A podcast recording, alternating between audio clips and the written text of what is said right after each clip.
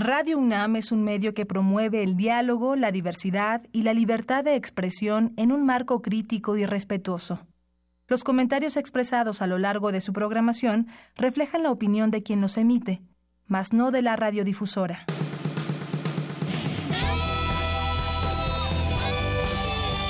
Prisma RU. Relatamos al mundo.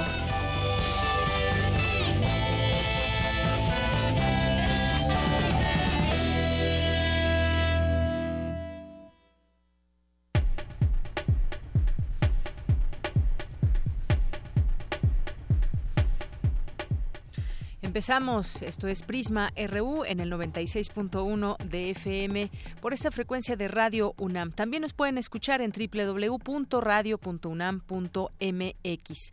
Hoy vamos a tener, como es costumbre, información universitaria en estos eh, perfiles que queremos tener para ustedes universitarios sobre lo que acontece en los distintos campus universitarios de la UNAM.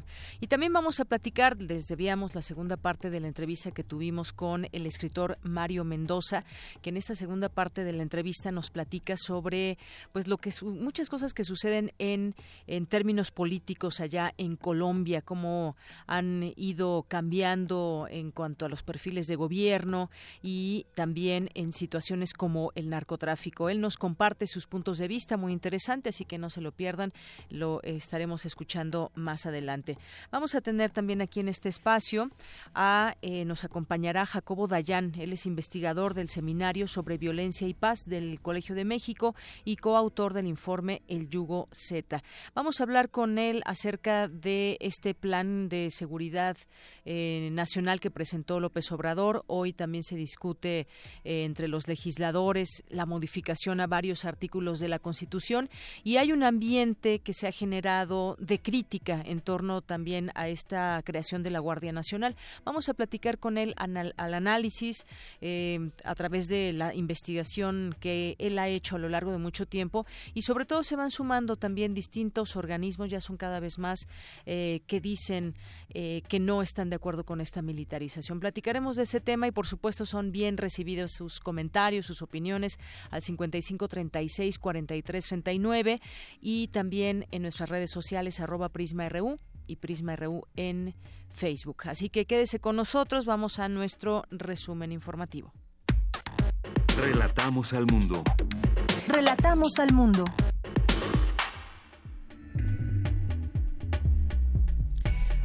Es la una de la tarde con seis minutos. Hoy, martes 20 de noviembre, en los temas universitarios, la UNAM entre las mejores universidades del mundo.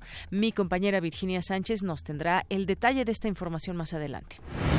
El nuevo gobierno de México podría requerir de la figura de un zar fronterizo para tratar la relación entre México y Estados Unidos, señalaron académicos de la UNAM. Dulce García nos ampliará la información. Por su parte, Cindy Pérez Ramírez nos hablará sobre la existencia de una inequidad en la relación México-Estados Unidos, así como una violencia estructural por parte de su gobierno. La escritora Coral Herrera Gómez señaló que un objetivo primordial es el de liberar el amor de la violencia. Cristina Godínez nos platicará de qué se trata. Y en los temas nacionales, las bancadas del PAN y PRD en el Senado demandarán a la Cámara de Diputados incrementar el presupuesto de las universidades públicas en 2019. Integrantes de organizaciones sociales acusaron que existe falta de voluntad política del nuevo gobierno que encabezará Andrés Manuel López Obrador para crear una Fiscalía General de la República verdaderamente autónoma y con capacidad investigadora.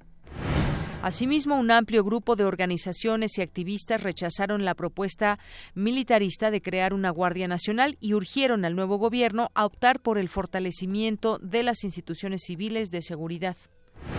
Y además, más de un centenar de académicos, científicos, escritores y artistas mexicanos enviaron una carta al presidente electo para pedirle que suspenda la consulta ciudadana sobre la construcción del tren Maya.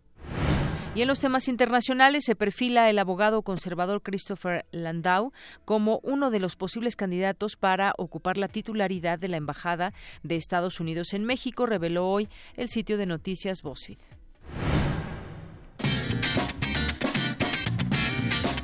Hoy en la UNAM, ¿qué hacer y a dónde ir?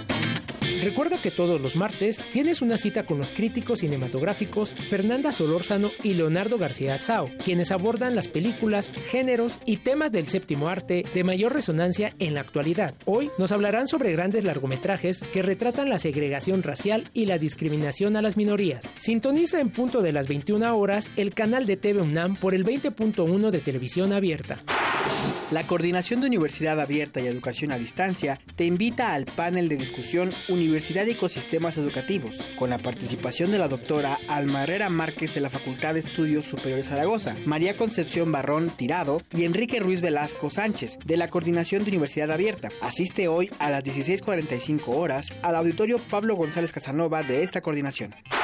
Para los niños también hay opciones. No te puedes perder el estreno de la cinta animada Ana y Bruno, del director y guionista mexicano Carlos Carrera. Ana es una curiosa niña que se hace amiga de los seres imaginarios de los pacientes de un hospital psiquiátrico, donde recientemente ha llegado con su madre. Con la ayuda de sus nuevos amigos, intentará escapar de ahí para buscar a su padre y reunir nuevamente a su familia. No te pierdas esta fascinante historia. Asista a la función hoy a las 17 horas en el Cinematógrafo del Chopo. La entrada general es de 40 pesos.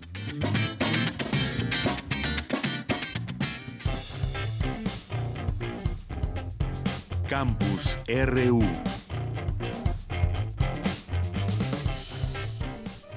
Es la una de la tarde con nueve minutos y también pues iniciamos la eh, información sobre las actividades de nuestro campus universitario, la UNAM. En primer lugar, abriremos con esta noticia, es una muy buena noticia, la UNAM entre las mejores universidades del mundo. Mi compañera Virginia Sánchez nos tiene la información a detalle. ¿Qué tal Vicky? ¿Cómo estás? Buenas tardes. Hola, ¿qué tal, Deyanira? Muy buenas tardes aquí al auditorio de Prisma RU. Pues así es, una buena noticia, pues de acuerdo con la QS World University Ranking by Subject, es decir, la clasificación mundial de universidades por materia, pues la UNAM ha sido clasificada como una de las 50 mejores universidades del mundo en arte y diseño, estudios de desarrollo, estudios clásicos, ingeniería minera, derecho e idiomas modernos. Y es que en estas áreas se alcanzaron puntajes perfectos en reputación académica, y en la opinión que han emitido pues los empleadores respecto a sus egresados y en cuanto a la calidad de sus contenidos académicos. Y bueno, pues eh, asimismo este este acuerdo eh, eh, del, del, ranking, pues la UNAM también se encuentra entre las 100 mejores universidades del mundo. La UNAM que alberga más de 346.730 estudiantes. Y bueno, pues quiero comentarte que clasificación, a ti y al, auditorio, que esta clasificación mundial de universidades, pues es una ordenación anual de 800 universidades del mundo. Y las metodologías que se emplean para calcular pues esta clasificación eh, se enfocan en cinco factores. Uno, la reputación académica, que conforma el 40%, no para decidirlo. El dos es la reputación del empleador. El factor tres es la relación estudiante con la facultad el factor cuatro son las citaciones por facultad y en el cinco es la relación de catedráticos internacionales y estudiantes internacionales. Y bueno, también cabe señalar que el campus central de la UNAM, ciudad universitaria, pues fue declarado por la UNESCO en 2007 Patrimonio de la Humanidad, al ser reconocido por su conjunto monumental ejemplar de la modernidad del siglo XX e integrar las tradiciones mexicanas a través de la arquitectura y el arte moderno, ¿no? Y bueno, pues estos son uno de los factores que también pues la han colocado como una de las 50 universidades mejores del mundo. Pues aquí dos muestras muy claras de Yanira de por qué sentirnos orgullosas y orgullosos de pertenecer y de que la Universidad Nacional Autónoma de México, nuestra máxima casa de estudios, pues tenga este reconocimiento. Así es, Vicky, y bueno, pues te agradezco mucho esta información, que nos detalles, pues, qué es todo lo que se toma en cuenta para considerar a las mejores universidades. Muchas gracias. Gracias a ti, muy buenas tardes. Muy buenas tardes. Y vamos ahora con mi compañera Dulce García. El nuevo gobierno de México podría requerir de la figura de un SAR fronterizo para tratar la relación entre México y Estados Unidos y así evitar un enfrentamiento brutal, señalaron académicos de la UNAM. Ahí estuvo presente en esta discusión mi compañera Dulce García, quien nos tiene los detalles de toda esta información. ¿Qué tal, Dulce? Buenas tardes. Así es, Deyanira, muy buenas tardes a ti al auditorio. Durante la mesa redonda, el análisis de la elección intermedia en Estados Unidos, José Luis Valdés Ugalde, integrante del Centro de Investigaciones sobre América del Norte, dijo que la nueva administración de nuestro país deberá contar con un SAR fronterizo o una cláusula para tratar esta relación bilateral entre el vecino del norte y México. Desde una, esto desde una perspectiva distinta y añadió también que el nuevo gobierno mexicano deberá hacer frente a la política de miedo que ha impuesto Donald Trump y que aunque no le ha funcionado, le sigue dando poder. Vamos a escuchar al académico de Yanis.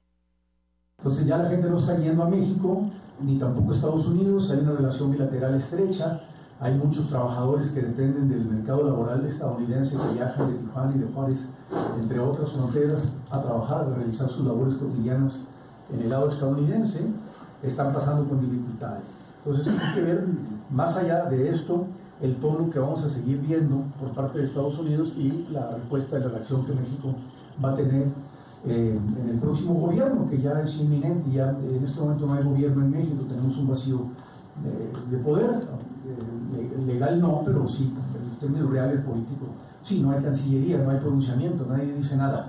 Entonces hay una preocupación, lo que a mí respecta, muy seria sobre esto. Deyanira, en el encuentro también estuvo presente Leonardo Curcio, eh, académico del Centro de Investigaciones sobre América del Norte, quien advirtió que la llegada de la caravana migrante a la frontera norte y la presencia militar en ese lugar podrían suscitar, como lo comentabas hace un momento, un acontecimiento brutal. Aquí sus palabras de Yanis. Es presidente diabólicamente mentiroso o sea, puede decir que viene una caravana peligrosísima y que los van a atacar y el hombre se pone furioso cuando visiblemente le demuestran pues, que no hay manera de acreditar que son las hordas de Atila que están llegando en millones a invadir los norteamericanos y por tanto, como está defendiendo América, yo estoy dispuesto a perdonarle absolutamente todo mira, a unos días del cambio de gobierno, los expertos indicaron que la relación con Estados Unidos no debe ser una parte de la política exterior mexicana únicamente, sino una parte de la política local regional, pues lo que ocurre en la frontera repercute de igual manera del lado de Sonora, de Chihuahua, Texas y Arizona. Y sobre la caravana migrante proveniente de Centroamérica, comentaron que ante la presencia militar en la frontera y la llegada de estas personas, puede suscitarse una fuerte fricción que aún es posible evitar. Este es el reporte de Yanira. Bien, pues muchas gracias por esta información, Dulce. Gracias a ti, buenas tardes. Hasta luego, muy buenas tardes. Vamos ahora con Cindy Pérez Ramírez. Existe una inequidad en la relación México-Estados Unidos, así como una violencia estructural por parte de su gobierno. Cuéntanos, Cindy, buenas tardes. Buenas tardes, Deyanira. Pues así lo señaló Tomás Milton Muñoz, académico de la Facultad de Ciencias Políticas y Sociales de la UNAM, durante la mesa Elecciones, Migración y Comercio en la relación binacional México-Estados Unidos, celebrada en esa entidad académica. El investigador dijo que la migración eh, se ha dado por una falla estructural de nuestro país, eh, ya que no se ha ofrecido ninguna respuesta al desarrollo individual. Vamos a escucharlo. ¿Cuál es la violencia directa que vemos en Estados Unidos? Es decir, ya la punta pues vemos una violencia gubernamental en donde hay una intimidación, las redadas, la persecución sobre los migrantes mexicanos, es a final de cuentas una violencia directa, porque se persigue, insisto, por condiciones de raza, por condiciones eh, socioculturales y por condiciones de nacionalidad. Las deportaciones masivas en forma social, xenofobia, racismo, la aparición de grupos como el Ku Klux Klan o reaparición de estos, de grupos ultranacionalistas que con sus discursos de odio simple y llanamente han dejado mayor cantidad de actos violentos en contra, sí de personas latinas, sí en particular de mexicanos. Con Donald Trump se sienten empoderados y entonces actúan de forma más violenta en contra de los migrantes. El Estado mexicano, insisto, en materia migratoria se ha sometido a los designios de Estados Unidos. No tenemos política migratoria propia. Estamos haciendo lo que nos indican. Y finalmente, sí es necesario ya romper con este triángulo vicioso, con este triángulo pernicioso. Regularmente decimos que es un círculo vicioso. Este es un triángulo vicioso que nosotros podemos tener la capacidad, a final de cuentas, de generar a través, sobre todo, le reitero, no únicamente de gobierno, sino también a través de la participación de organizaciones civiles, a través de la participación de la academia y sobre todo a través de la participación de ustedes. No repliquemos este triángulo con los centroamericanos. Por su parte, Paola Suárez Ávila, del Centro de Investigaciones sobre América del Norte de la UNAM, se refirió a las caravanas migrantes que están en nuestro territorio y también a la falta de políticas por parte del gobierno mexicano. Estas son sus palabras. Ya son cuatro las caravanas que están en el territorio y bueno, las caravanas van a ser eh, recurrentes y también, bueno, pues no hay, no hay una política de cómo se va a tratar a estas caravanas y tampoco cómo van a lograr asentarse en algún momento en, algún en alguna parte de, de México esperando un refugio en Estados Unidos, que al final ese es el objetivo. El objetivo pues ellos mismos lo mencionan, no es quedarse en México, sino buscar un refugio en los Estados Unidos. Considero que la polarización responde mucho a esto de el concepto de la crisis. Ya se ha criticado también en los estudios migratorios que la crisis migratoria también es un podría resultar algo no real. O sea, en realidad es un fenómeno que ya lo estamos viendo, todos lo hemos visto desde los noventas, es una crisis migratoria. ¿no? ¿De qué manera podemos resolverlo? Este, creo que sí vale la pena hacer una reflexión de qué manera hacer mucho más fuertes y fortalecer este sistema, no un sistema migratorio, ¿cómo le podríamos llamar? Deyanira, apenas eh, hace unos, bueno, hace unas horas el teniente general estadounidense Refri eh, Buchanan anunció que los 5.800 militares desplegados hasta ahora en la frontera con México pues iniciarán su retiro de la zona esta semana. Muy bien, pues muchas gracias por esta información, estas reflexiones que hay en torno a la migración. Gracias, Cindy. Muy buenas tardes. Muy buenas tardes. Porque tu opinión es importante, síguenos en nuestras redes sociales, en Facebook como Prisma RU y en Twitter como arroba PrismaRU. Queremos escuchar tu voz. Nuestro teléfono en cabina es 55 36 43 39. Bien, continuamos. Es la una de la tarde con 19 minutos. Hace unos días tuvimos oportunidad de entrevistar al periodista y escritor colombiano Mario Mendoza, escritor, catedrático, también ha sido profesor y es periodista. Y él vino a México a presentar su libro, el libro de lo paranormal, del cual ya le hablábamos hace unos, hace unos días.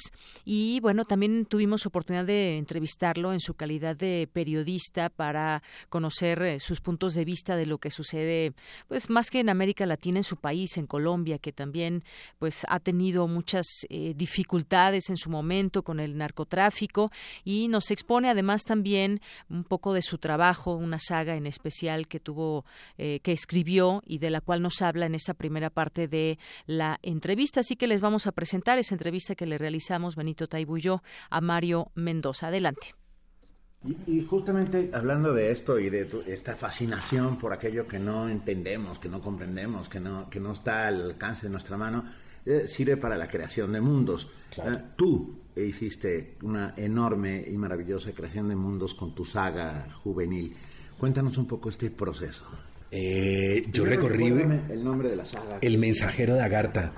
Yo recorrí todo el continente Benito e incluso vine a México. Vine a México un par de veces para hacer trabajo de campo. Eh, el primer volumen, justamente Zombies, arranca en México y arranca en el jardín de Edward James. Entonces yo fui a visitar el jardín de Edward James. James era amigo de Picasso, era un amigo de Dalí, era un surrealista, bueno, ahora que hablamos de, de pararealidades, ¿cómo olvidar el movimiento surrealista? ¿verdad? Es un movimiento que se hizo unas preguntas increíbles y que condujo a Freud finalmente al inconsciente a unas conclusiones que realmente valen la pena. De hecho, yo creo que uno de mis sueños, si algún día fuera un individuo muy adinerado a mí me, y pudiera vivir de mi trabajo tranquilamente, yo pondría una oficina de asuntos surrealistas. ¿Verdad? Que era lo que tenía Breton. Breton puso una oficina de asuntos surrealistas en París y me sentaría en un escritorio a esperar gente que llegara a contarme cosas increíbles. ¿Te imaginas un banco, un, un, banco de información en donde uno para un personaje lo que hago es sacar la historia 324 o la historia 14, ¿verdad? Y haría un banco de personajes y ahí empezaría a montar prácticamente todo un universo. Entonces yo vine a México y vine a México a uno de los sitios más maravillosos que por cierto le debo al hermano de Benito, le debo ese dato, eh, vine a mirar el estudio de Joaquín Clausel porque algo pasó en Clausel que no hemos podido entender. Clausel era un pintor mexicano de la década del 30, un tipo de pintor de caballete, mediocre, que realmente no tuvo mayor trascendencia, pero la teoría de, de Paco puede ser cierta. Paco dice que en algún momento debió limpiar el pincel en el muro.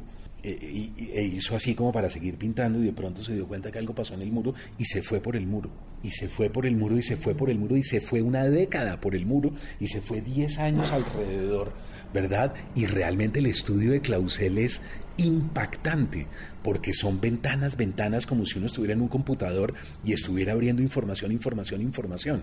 ¿Está, está Clausel en un estado alterado de conciencia? Seguramente sí. Eh, ¿Ingirió algo Clausel? No sabemos. Metió peyote, metió alguna cosa y se fue por el muro en una alucinación de más de una década. No tenemos ni idea, pero ahí hay Cristos, ahí hay eh, personajes de circo, ahí hay por ejemplo, yo creo que Clausel es un personaje para una novela mexicana alucinante. ¿Verdad? Solo tomar notas sobre él sería increíble. Y hay ninfas y hay imágenes de agua. Y Clausel se muere ahogado. Entonces parecería como si su propia muerte está dentro del muro. Es una capilla sixtina mexicana realmente muy impactante. Entonces, no, no, ustedes la pueden visitar, ustedes que nos escuchan, está en Pino Suárez número 30, en el centro histórico. Exactamente, en uno de los lugares más bellos, ahí muy cerca del Zócalo.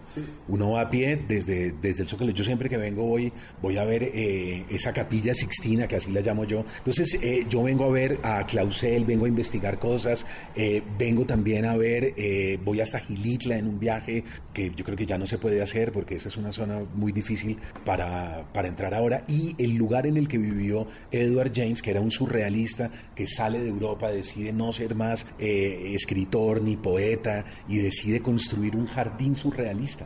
Y el jardín está en Gilitla. No puede ser.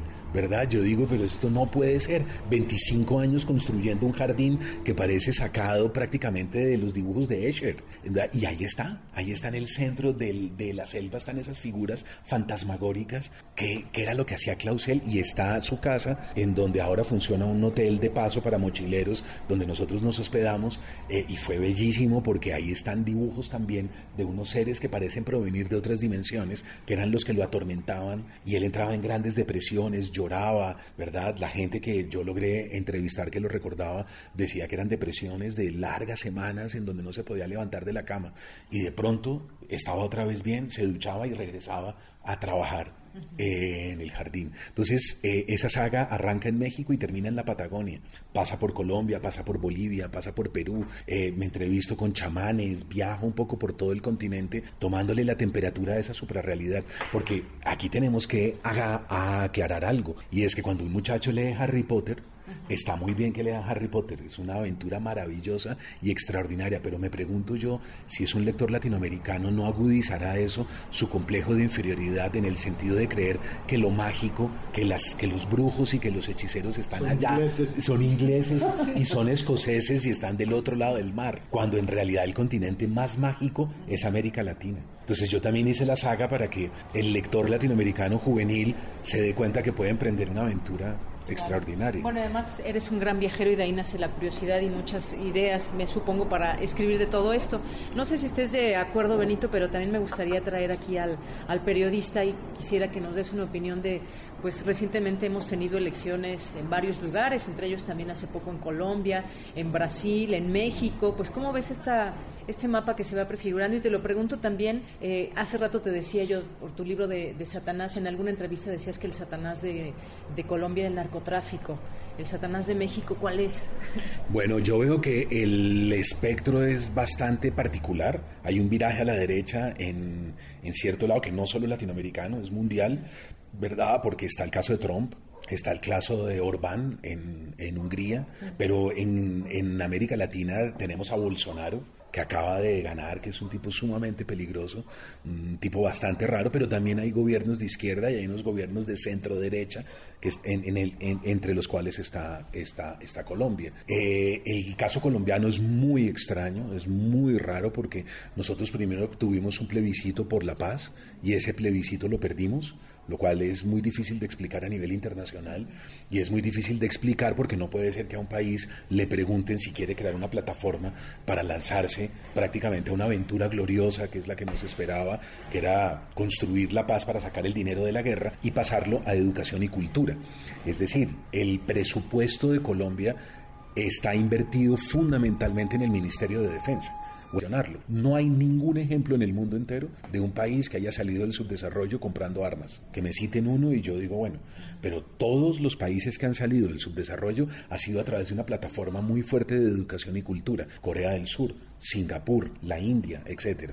Entonces, nosotros lo que creíamos que era posible era eh, hacer el plebiscito, crear esa plataforma, sacar los dineros de la guerra y pasarlos a las nuevas generaciones y de ahí en adelante, por supuesto, lanzar el país a una aventura maravillosa de los próximos 20 o 30 años. No fue posible, perdimos el, el plebiscito.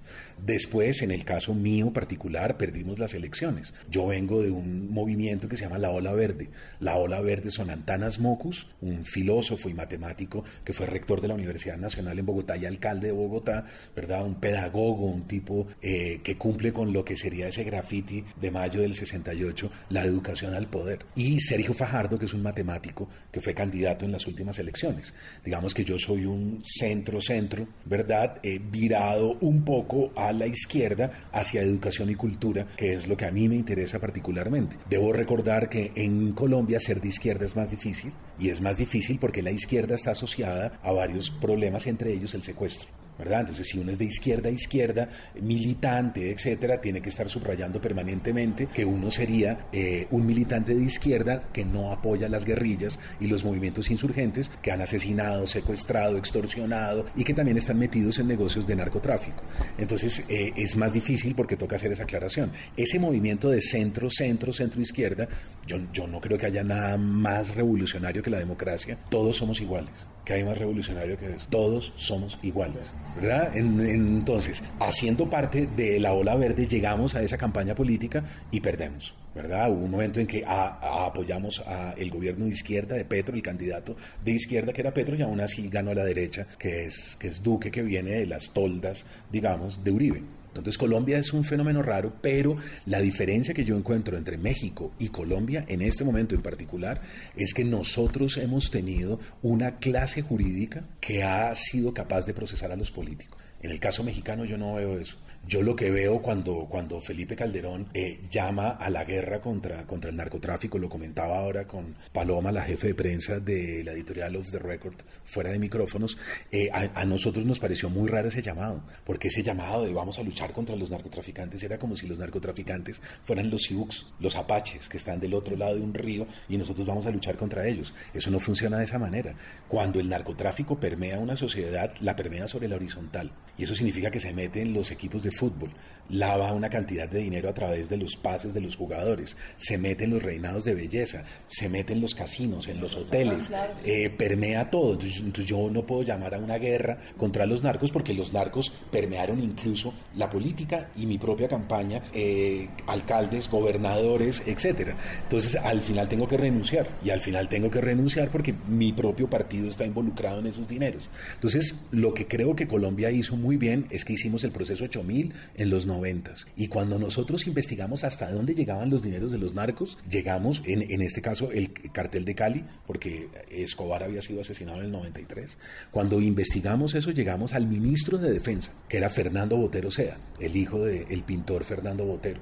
Y llegó, incluso llegamos a la Casa de Nariño, al presidente de la República, que era Ernesto Samper Pizano. Luego ese tuvo un segundo momento que se llamó la parapolítica y nosotros tuvimos a la mitad del Congreso investigado o en la cárcel, la mitad, el 50% de los congresistas investigados o presos. Yo creo que no había ningún lugar del mundo donde hubiera eso. ¿Cómo logramos eso? A través de unos jueces que fueron capaces de entrar a procesar la clase dirigente. En el caso mexicano, eso exactamente. En el caso mexicano, yo veo que el problema que tienen ustedes es que no hay jueces capaces de entrar a una suficiente trinchera de resistencia civil, ¿verdad?, para procesar a los políticos, alcaldes, gobernadores, candidatos a la presidencia y demás. Entonces, entonces yo creo que si, si, si México logra crear eso, podría en algún momento pensar en, un mundo distinto para ellos. Un, tema que me parece muy importante en el cual has trabajado mucho, Mario Mendoza, que es eh, el fomento a la lectura para la creación de paz.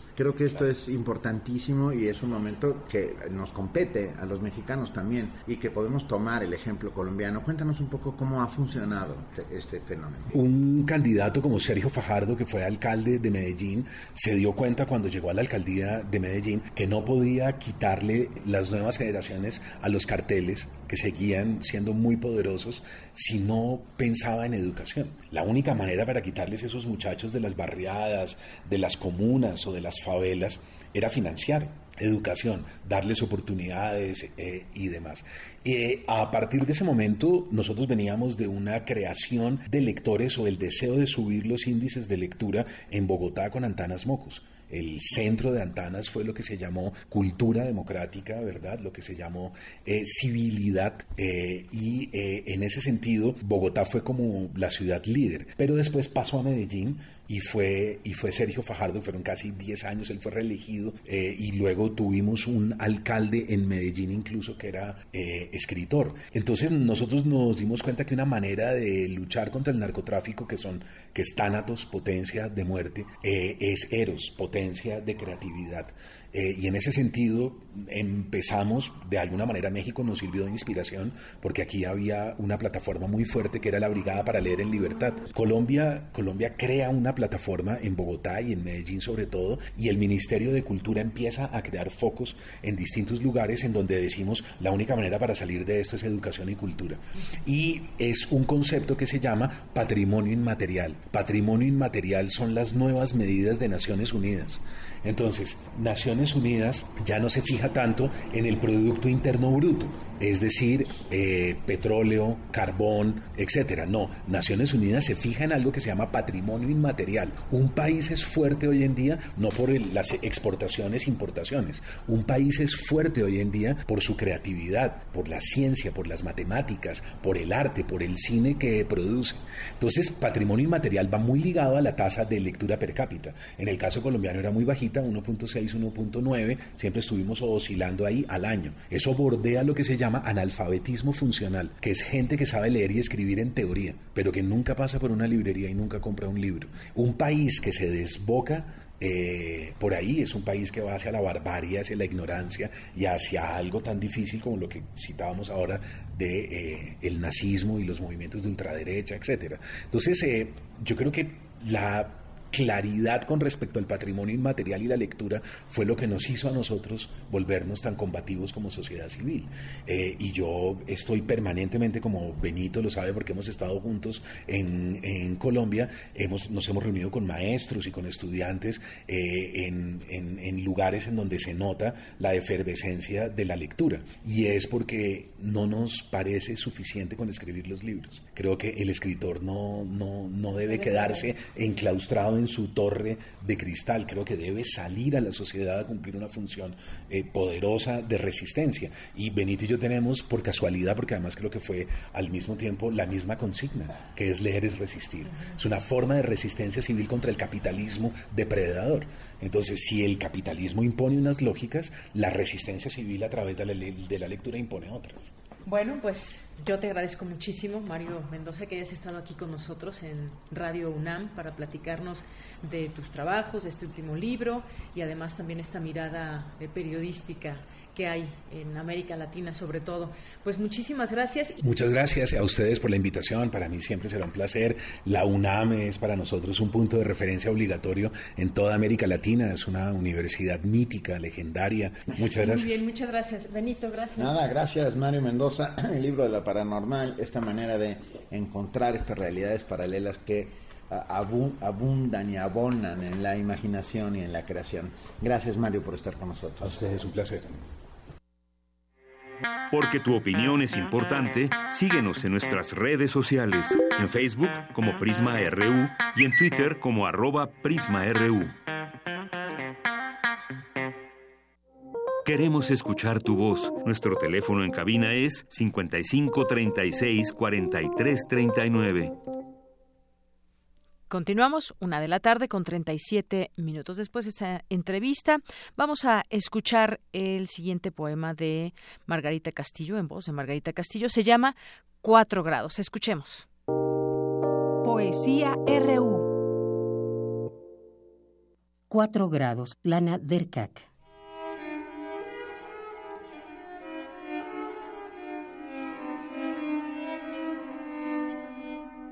Cuatro grados Celsius están reunidos, el uno junto al otro, y tiemblan como el yogur, huevo, mostaza y la leche.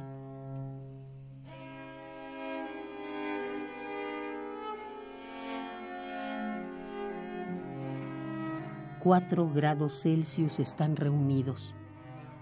Y no nos llevamos el frío con nosotros ni cualquier otra cosa del refrigerador.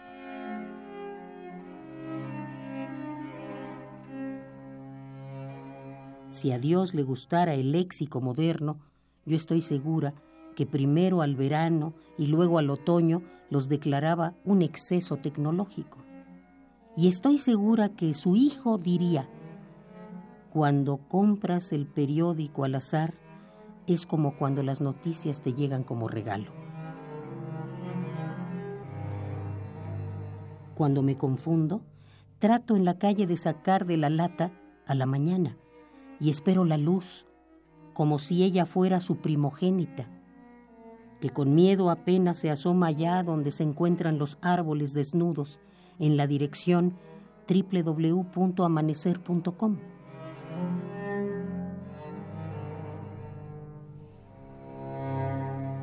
Y cuando la oscuridad de nuevo los envuelve en un lienzo demasiado grande, como ilusionista, enmascarará estados complejos y no solo la autopista.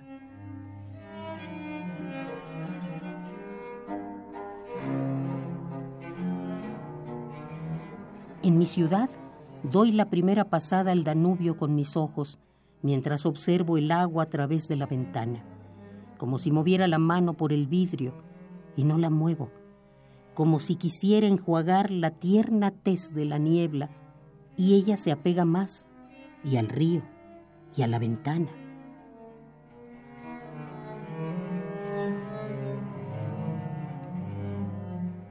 Entonces el camarero trae la fuente con la sopa y toma el cucharón. Imagino cómo aquí en vez de él está Jesús y él nos reparte el calor de la escudilla sin siquiera tomar la sopa.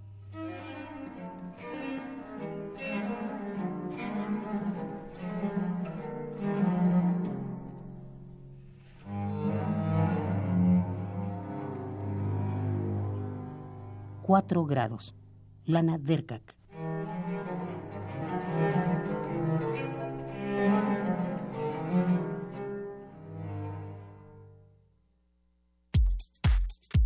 Tu opinión es muy importante. Escríbenos al correo electrónico prisma.radiounam@gmail.com. Queremos escuchar tu voz. Nuestro teléfono en cabina es 55 36 43 39. Bien, continuamos. Es la una de la tarde con 40 minutos. Les decía que en la segunda hora vamos a platicar sobre la iniciativa para crear la Guardia Nacional y también el plan que presentó hace unos días el presidente electo Andrés Manuel López Obrador referente al tema de la seguridad. Desde que lo, desde que lo presentó y hasta este momento han surgido muchas, muchas opiniones. La mayor parte o la, la gran mayoría de ellas eh, se han mostrado en contra de esta creación. ¿Por qué? Pues porque deja en en manos de los militares la seguridad nacional, algo que se había venido criticando.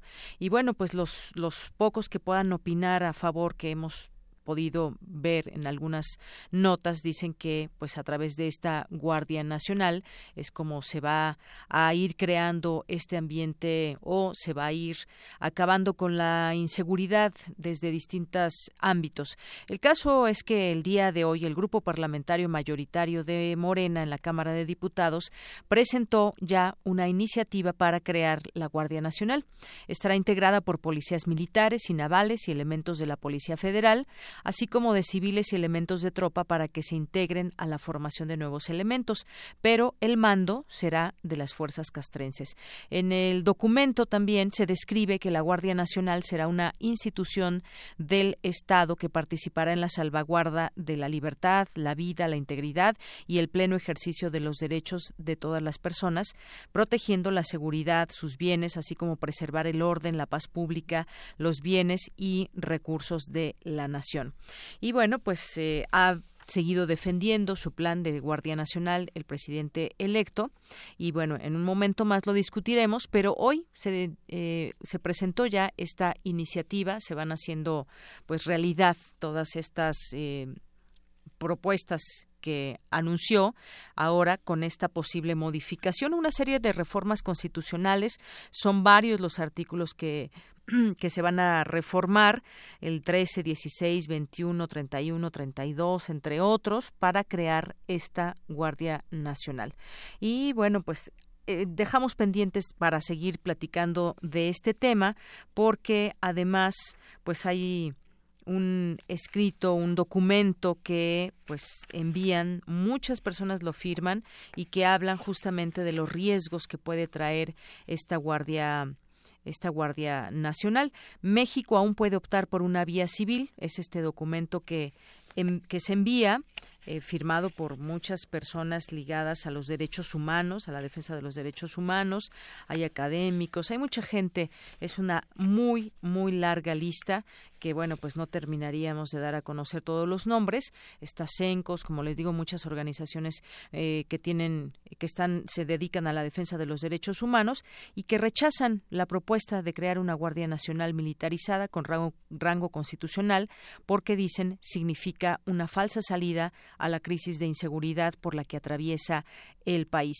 Mm, también, si hay oportunidad, eh, leeremos algunas partes de esta carta para que pues veamos eh, en qué sentido va. Además, sobre todo, además de esta crítica que se hace a esta posibilidad, también hay, eh, pues, digamos, la intención de poder analizar entre todos, eh, dicen estar conscientes de la grave crisis de seguridad por la que atravesamos y en la que nos encontramos, y se valora la labor de las Fuerzas Armadas, pero arraigar esta función que debe ser temporal y extraordinaria en el texto constitucional representa una afrenta a un régimen republicano y democrático que aspira a consolidar sus instituciones civiles y los derechos y garantías individuales de todos los mexicanos.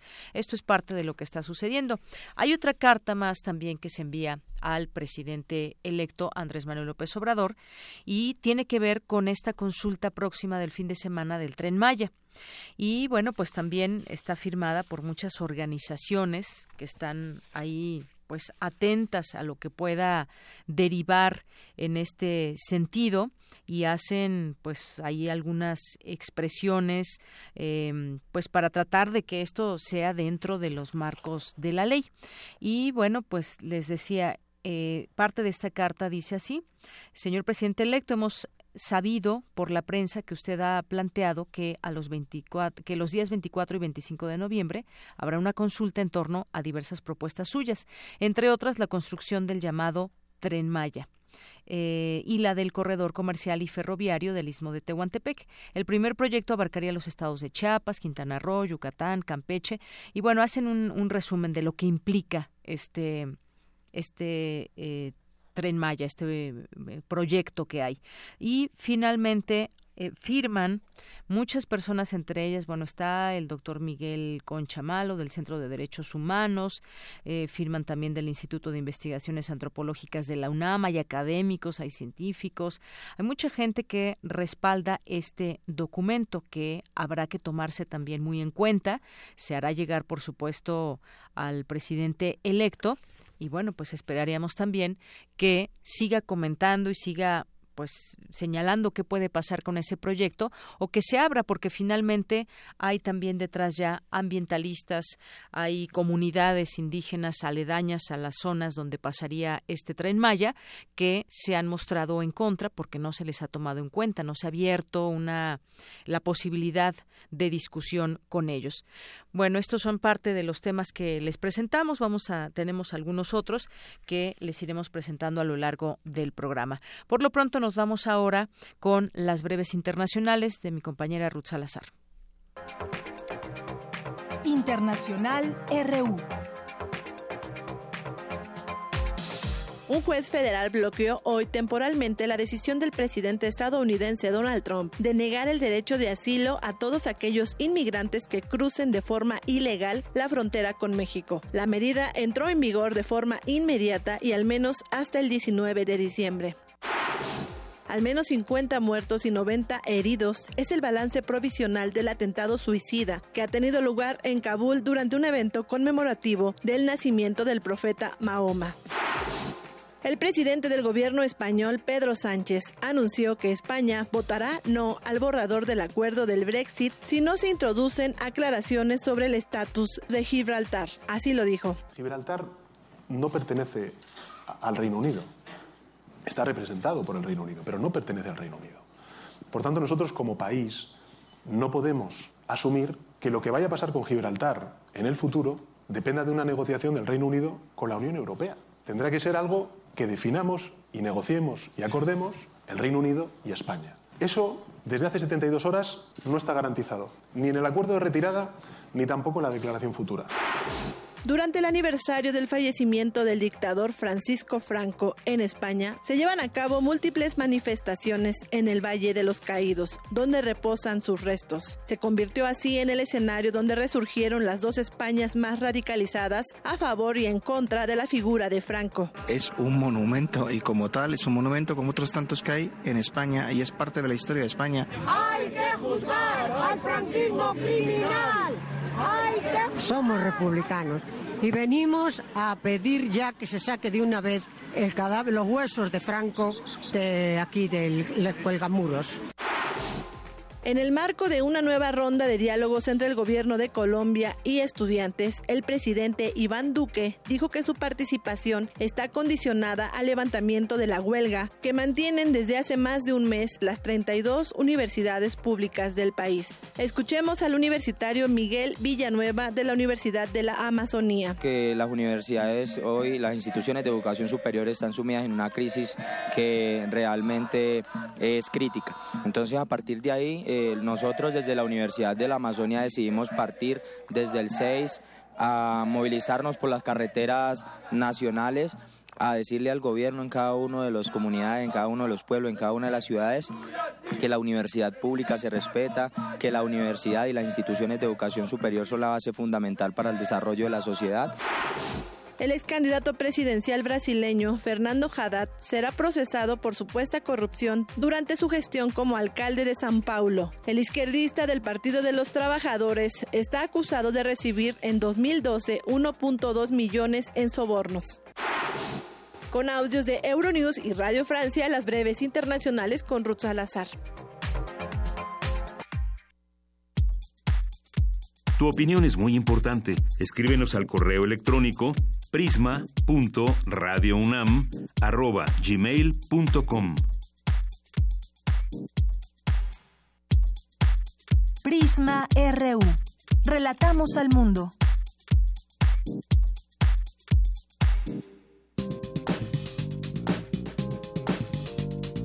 Cultura RU.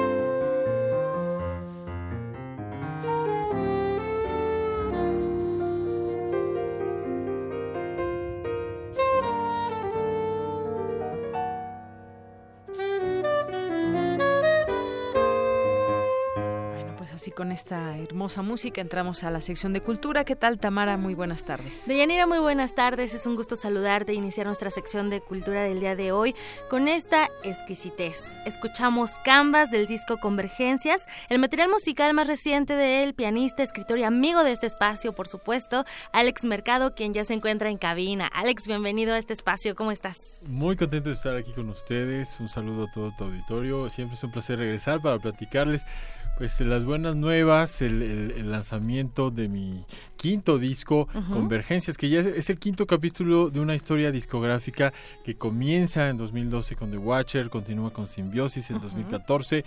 Eh, Paisaje eh, también. Paisajes en 2017, también eh, Refraction a piano solo en 2015.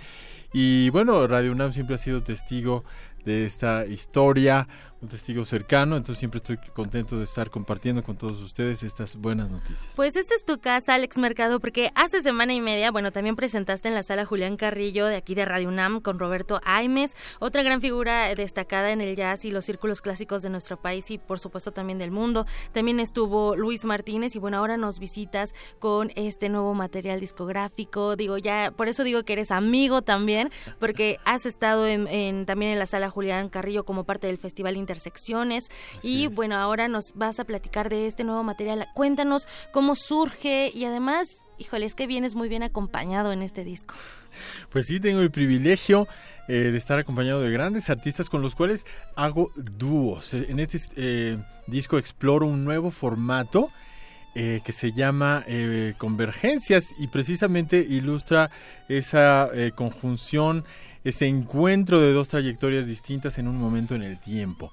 De eso se trata la convergencia, de traer eh, todo lo que tenemos, todo lo que somos a ese momento de la interpretación eh, y, tratar de hacer música juntos, tratar de contar una historia conjunta eh, y pues tengo el privilegio de contar en este disco con la participación de grandes artistas, el maestro Horacio Franco, Iraida Noriega, Aaron Cruz, eh, Faustino Díaz, Luz María Frank, eh, artistas internacionales como el saxofonista francés Alex Terrier, el guitarrista de Morelia Rodrigo, Rodrigo Neftalí, eh, dos músicos de Italia muy muy destacados, Emanuele Chisi y Lucas Santanielo, Alyosha Barreiro, tremendo músico también, y César Holguín en el bandoneón. E, este es un disco muy diverso eh, porque eh, experimento con diferentes instrumentos, compongo específicamente para la personalidad, no solamente del instrumento, sino del artista que me va a estar acompañando. Entonces, cuando eh, compongo para Horacio Franco, pienso en su virtuosismo, en su, flexibilidad, en su improvisación barroca. En fin, este es un disco que me gusta mucho porque cada pieza cuenta una historia diferente. También te platico que están, estas composiciones están basadas en mis propios escritos, en los aforismos del libro Arte, Conciencia y Vida, algunos escritos nuevos, poemas también, eh, la de Horacio está basada en un poema de Lipo, un, un poeta chino, eh, la de Rodrigo Neftalí está basada en un poema de García Lorca, tiene este aire flamenco que por cierto Leti Cosío, gran bailarina, va a estar bailando el día de la presentación, que es este próximo eh, domingo 25 de noviembre a las 5 de la tarde en la sala Silvestre Revueltas del Centro Cultural Olin Yolisli. Es la presentación única, del disco Convergencias porque es muy difícil coincidir con estos eh, grandes artistas y voy a tener el privilegio de hacerlo eh, este domingo y pues el disco ya está aquí en mis manos. Físico. Está en formato físico, va a estar en plataformas digitales también a principios de diciembre. Oye Alex, justo ah, antes de entrar al aire platicábamos eh, que es una única presentación porque es, es difícil que bueno todos con esta gran trayectoria que tienen, bueno, eh, converger justo, ¿no? En, en un solo día. Y bueno, a mí me llama mucho la atención porque tienes compañeros de vida, de música, compañeros muy talentosos y me llama la atención, por ejemplo, Está el productor y DJ Alyosha Barreiro, que además, bueno, él, él, su sello es la música, fusionar la música electrónica con sonidos prehispánicos. ¿Cómo fue este trabajo? Sí está muy variado este disco. Y precisamente de eso habla la convergencia, eh, de no... Eh, eh, pues limitarnos al, al, estilo de música que solemos hacer siempre, sino incursionar eh, en, esa, en esa ansia de descubrimiento de nuevas sonoridades, incursionar con nuevos estilos, con nuevos instrumentos. Para mí fue una experiencia eh, muy grata poder eh, reaccionar a esas sonoridades que me arrojaba, que me proponía Alyosha, instrumentos que incluso yo mismo no conocía y el resultado fue maravilloso, incluso fue tan magnífico que ya estamos haciendo un proyecto ah, conjunto. Eh, y, bueno, si nos está escuchando, le mando un cordial saludo. Eh, y, es, es, uno de los tracks que, bueno, la gente yo creo que se va a sorprender porque nunca me han escuchado. Hay, de, alguna manera me salgo de, me saca de lo que suelo hacer, que es improvisar en un formato tradicional de jazz, como es el trío de piano, como es eh, colaborando con grandes cantantes en la escena del jazz mexicano, otros proyectos. En este eh, dueto experimentamos a través de la improvisación, eh, buscándonos, encontrándonos y contando esa historia y el track con el cual vamos, a cerrar, a, despedir, eh, ya lo van a constatar, es, es algo verdaderamente sorprendente y estoy muy muy satisfecho de todas estas historias. para mí son como poemas musicalizados. Eh, eh, componer basándome en un escrito eh, me sorprende a cada instante porque el, el cauce de la melodía lo va determinando el texto. Normalmente cuando componemos eh, solemos ah, ajustarnos a ciertos moldes tradicionales como, como las estructuras ya utilizadas, la canción, las piezas, los estándares, en el clásico las sonatas, los conciertos. Eh, cuando compongo basándome en un texto, eh, la melodía fluye de otra manera y nos va sorprendiendo con ese, ese cauce. Oye, pues queremos acompañarte en este viaje sonoro con este nuevo proyecto que de verdad se me hace, bueno, tu trabajo, yo admiro tu trabajo y ahora que vienes acompañado, bueno, va a ser un éxito completo. Muchísimas gracias. Sí, yo estoy súper contento de haber colaborado con estos grandes artistas y eh, eh, pues les repetimos, eh, les reiteramos la invitación a este gran concierto, a la presentación única del disco Convergencias el próximo domingo 25 de noviembre en la Sala Silvestre de Vueltas en el conjunto cultural Olin Yolistli. Ahí, la sala pues está en Periférico Sur. En el número 5141 para que tomen nota y vayan a esta única bueno, presentación. los boletos ya están ah, disponibles en todas las plataformas. ¿A qué hora es la presentación? Eh, es a las 5 de la tarde. Les eh, recomendamos también llegar temprano porque la entrada es general eh, y el boleto pues tiene un costo muy accesible también pues a, los amigos que, que no nos siguen en redes sociales todavía pues los invitamos a hacerlo Alex Mercado la fanpage Alex Mercado 2, el perfil personal y en Twitter e Instagram como Alex Mercado Jazz. Ahí vamos a estar lanzando videos promocionales, dando probaditas de las composiciones para que se den una idea, como ya lo hicieron al principio con Canvas y al final eh, con la improvisación que se llama Rough. Eh, ¿Cómo suena? ¿De qué va este disco? Excelente, Alex Mercado, pues deseamos que este este disco sea tenga mucho éxito, que la gente se acerque también al jazz. El jazz siempre siempre lleva al alma a, que se eleve también, no digo la música es el alimento del espíritu, alimentémonos de música. Ya estamos escuchando ahorita el track número 7 de este nuevo disco. Muchísimas gracias por acompañarnos y por contarnos de qué va Convergencias. Invitamos a la gente a que vaya este domingo 25 de noviembre a las 5 de la tarde en la sala Silvestre Revueltas. Alex Mercado, gracias por venir aquí. Muchas gracias, un saludo a todos. Gracias. Deyanira, nos despedimos con esta canción, este dueto que hace Alex Mercado con Alyosha Barreiro. Ay, ya está la música. Muchísimas gracias, Tamara. Gracias, Alex, por venir aquí. Y son las dos de la tarde. Vamos a hacer una pausa. Regresamos a la segunda hora de Prisma RU.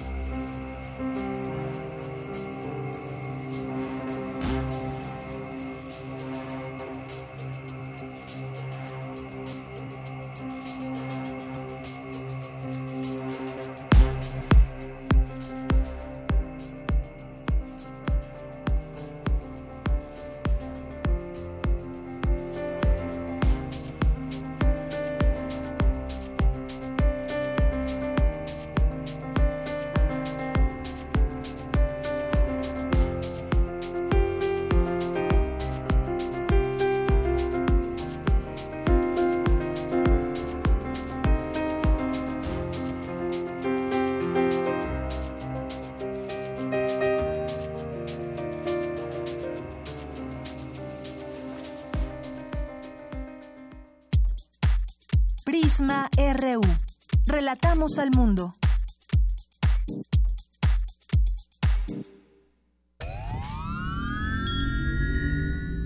Tienes las ideas, tienes el talento, tienes la disposición, pero te faltan los medios. ¿Has tocado las puertas suficientes? ¿Has buscado las puertas suficientes? Siempre habrá alguien dispuesto a premiar tu iniciativa y trabajo duro. ¿Buscas una beca? ¿Un premio nacional o internacional? ¿Un financiamiento? Solo necesitas la orientación correcta. Bécame mucho. Toga y birrete para economías en decadencia. Jueves, 20:45 horas por el 96.1 de FM. Radio UNAM.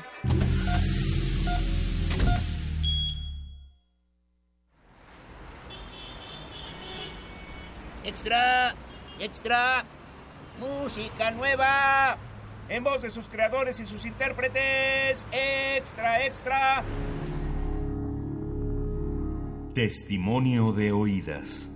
Música nueva En voz de sus creadores. en voz de sus intérpretes. Martes y jueves a la 1 a.m. o en su retransmisión los sábados y domingos también a la 1 a.m.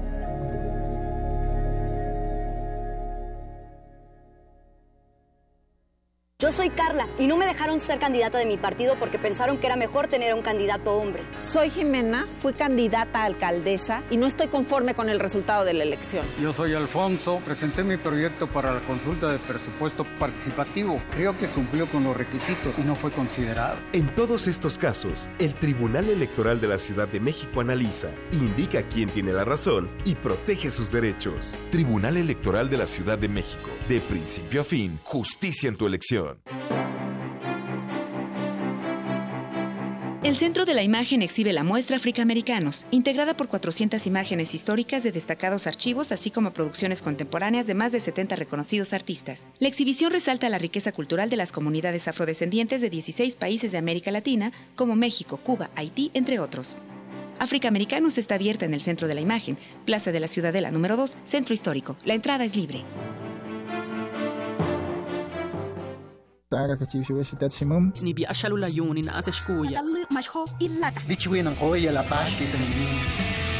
Las lenguas originarias de México en voz de sus hablantes. Calme Cali. Tercera temporada. Todos los jueves a las 10 horas por el 96.1 de FM. Retransmisión. Domingos 15.30 horas por el 96.1 de FM. Radio UNAM.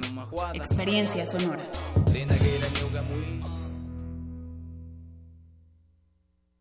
En este espacio no nos reservamos el derecho de admisión. Escuchar y escucharnos. Construyendo igualdad. Aquí hay lugar para todas y todos, así que ponte cómodo y hablemos libremente de género. Un programa de Radio UNAM y el Centro de Investigaciones y Estudios de Género. Tercera temporada. Todos los miércoles a las 10 de la mañana por el 96.1 de FM. Radio UNAM. Experiencia sonora. Queremos escuchar tu voz. Nuestro teléfono en cabina es 55 36 43 39. Tu opinión es muy importante. Escríbenos al correo electrónico prisma.radiounam@gmail.com.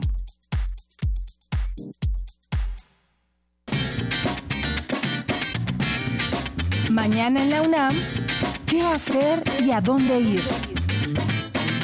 No te puedes perder la Jornada Internacional Hispanoamericana, que contempla diversas conferencias, charlas y mesas de debate y análisis. Asiste a la inauguración mañana 21 de noviembre a las 9 horas en el aula magna de la Facultad de Filosofía y Letras, en Ciudad Universitaria. Consulta la programación completa en www.filos.unam.mx.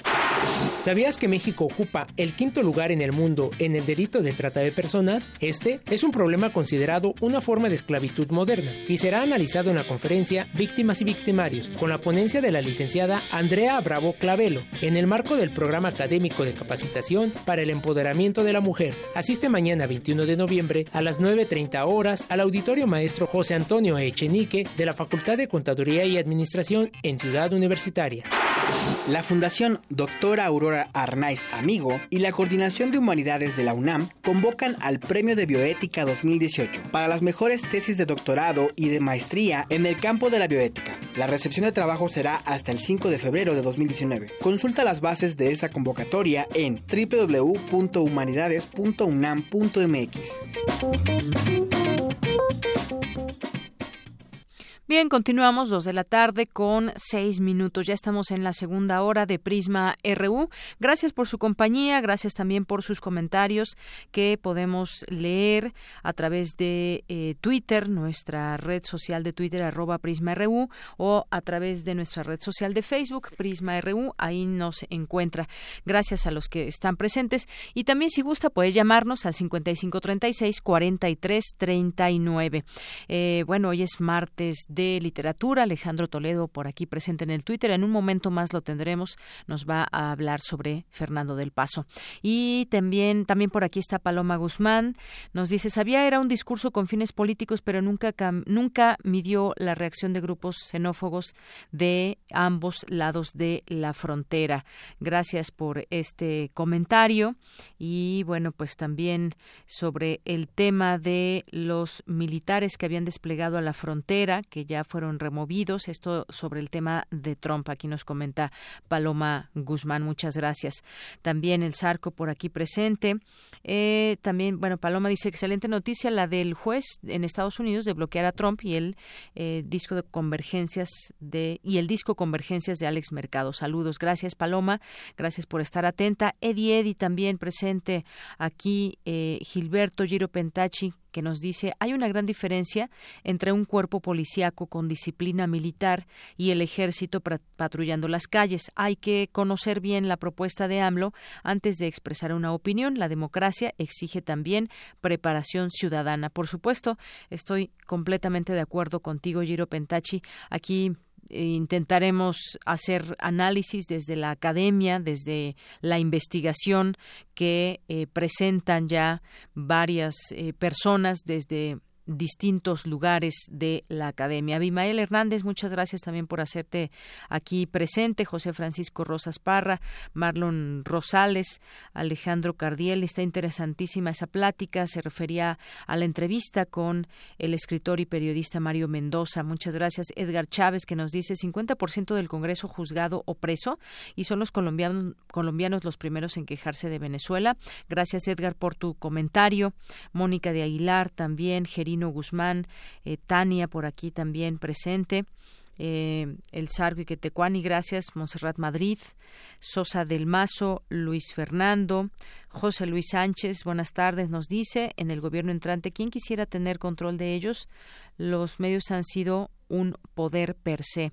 Gracias por tu comentario, Alex Jardier. Saludos desde la bombilla, atento a las noticias, con el monumento de Obregón a la vista. Saludos a todo el equipo que hacen posible el noticiero.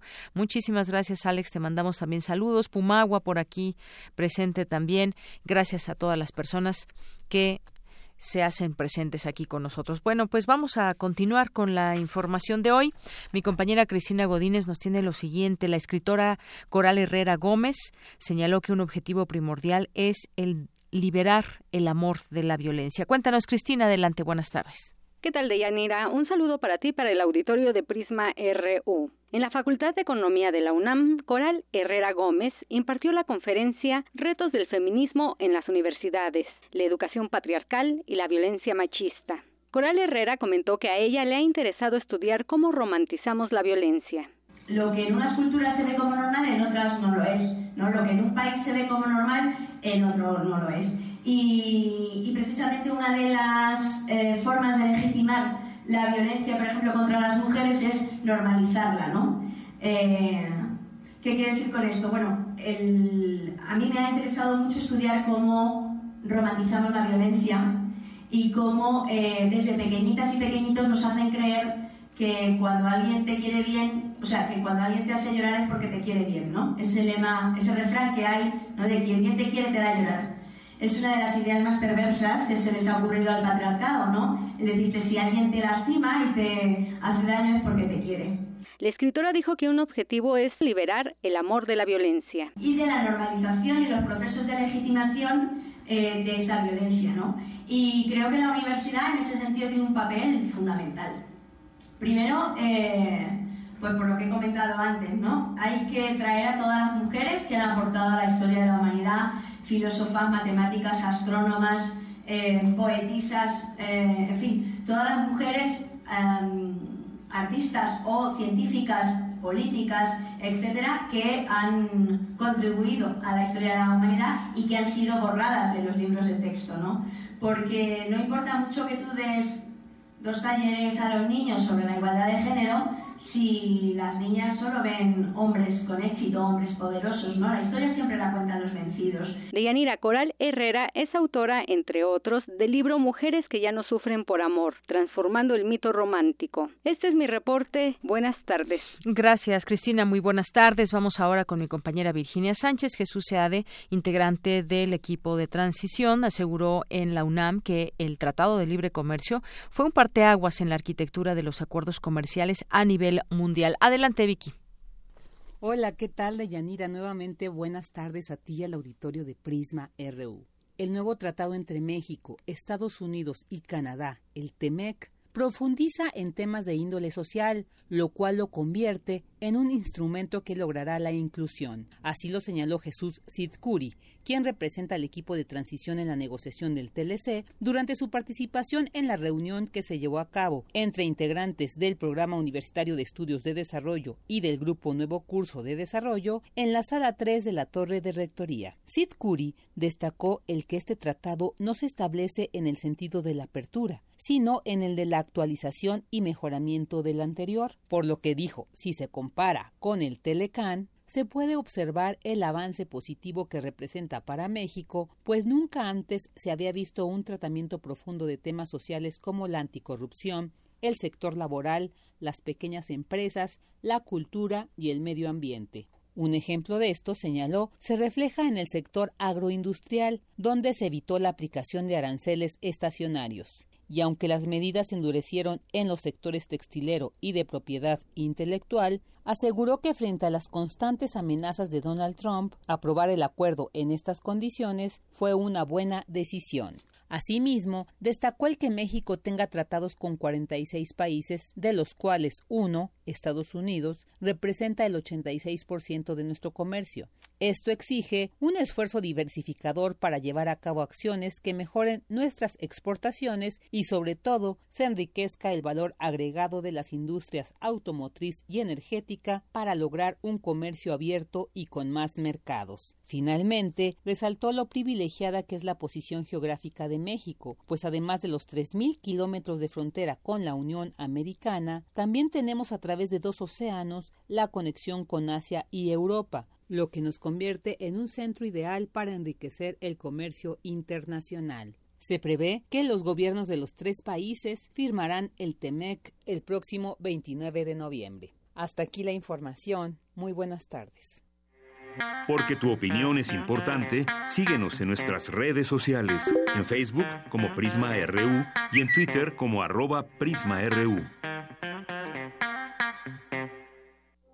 Queremos escuchar tu voz. Nuestro teléfono en cabina es 55 36 43 39. Prisma RU. Relatamos al mundo.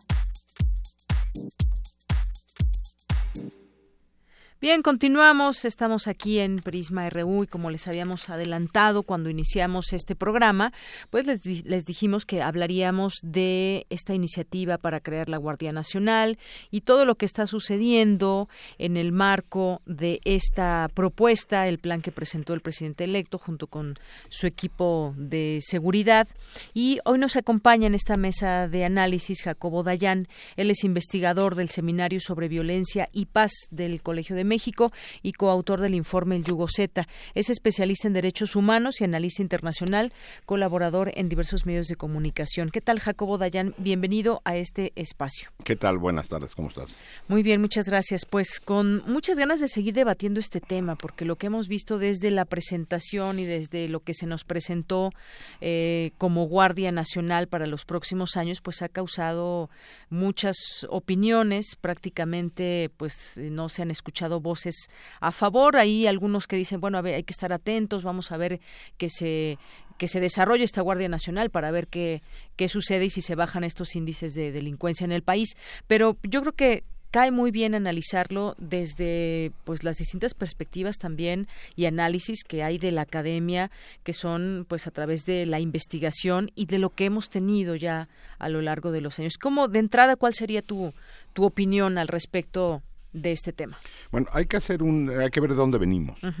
Eh, el modelo de seguridad que tenemos hoy, es decir, con la presencia de los militares en la calle, obedece a que las fuerzas civiles han sido incapaces de, de proveer seguridad sí, las policías municipales, las estatales, incluso la federal, eh, han sido incapaces y, hemos eh, tenido que llegar al extremo de pedirle a las Fuerzas Armadas que realicen tareas de seguridad.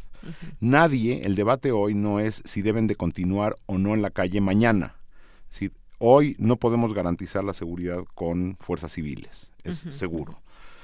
Partimos de ese hecho, digamos. De, ese hecho. Es decir, nadie, ese no es parte del debate. Es decir, las Fuerzas Armadas tendrán que continuar en la calle porque hoy no tenemos capacidades. Ahora, hemos estado tratando de generar policías desde que yo recuerdo desde el sexenio de Ernesto Cedillo, la Policía Federal. Es decir, tenemos más de 20, 20 años intentando hacer una policía federal confiable que no tenemos, o las estatales o municipales, y eso ha sido, no es culpa de la policía, es decir, si hay actos de corrupción al interior de la policía, pero lo que no ha habido es voluntad política por echarlo a andar.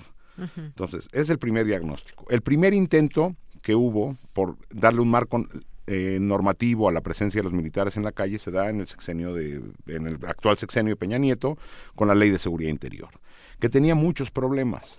¿Por qué? Porque en ningún momento hablaba de un tiempo para hacer el retiro de las Fuerzas Armadas. El ideal no es con las Fuerzas Armadas en las calles, que no maticen diciendo que son policía militar y policía naval. Es un, matiz que no tiene ningún sentido. El problema que tenemos, o el, grave problema que vemos en esta, este intento de la Guardia Nacional, no es ni en la presencia de los militares, ni en si son policías o no son policías.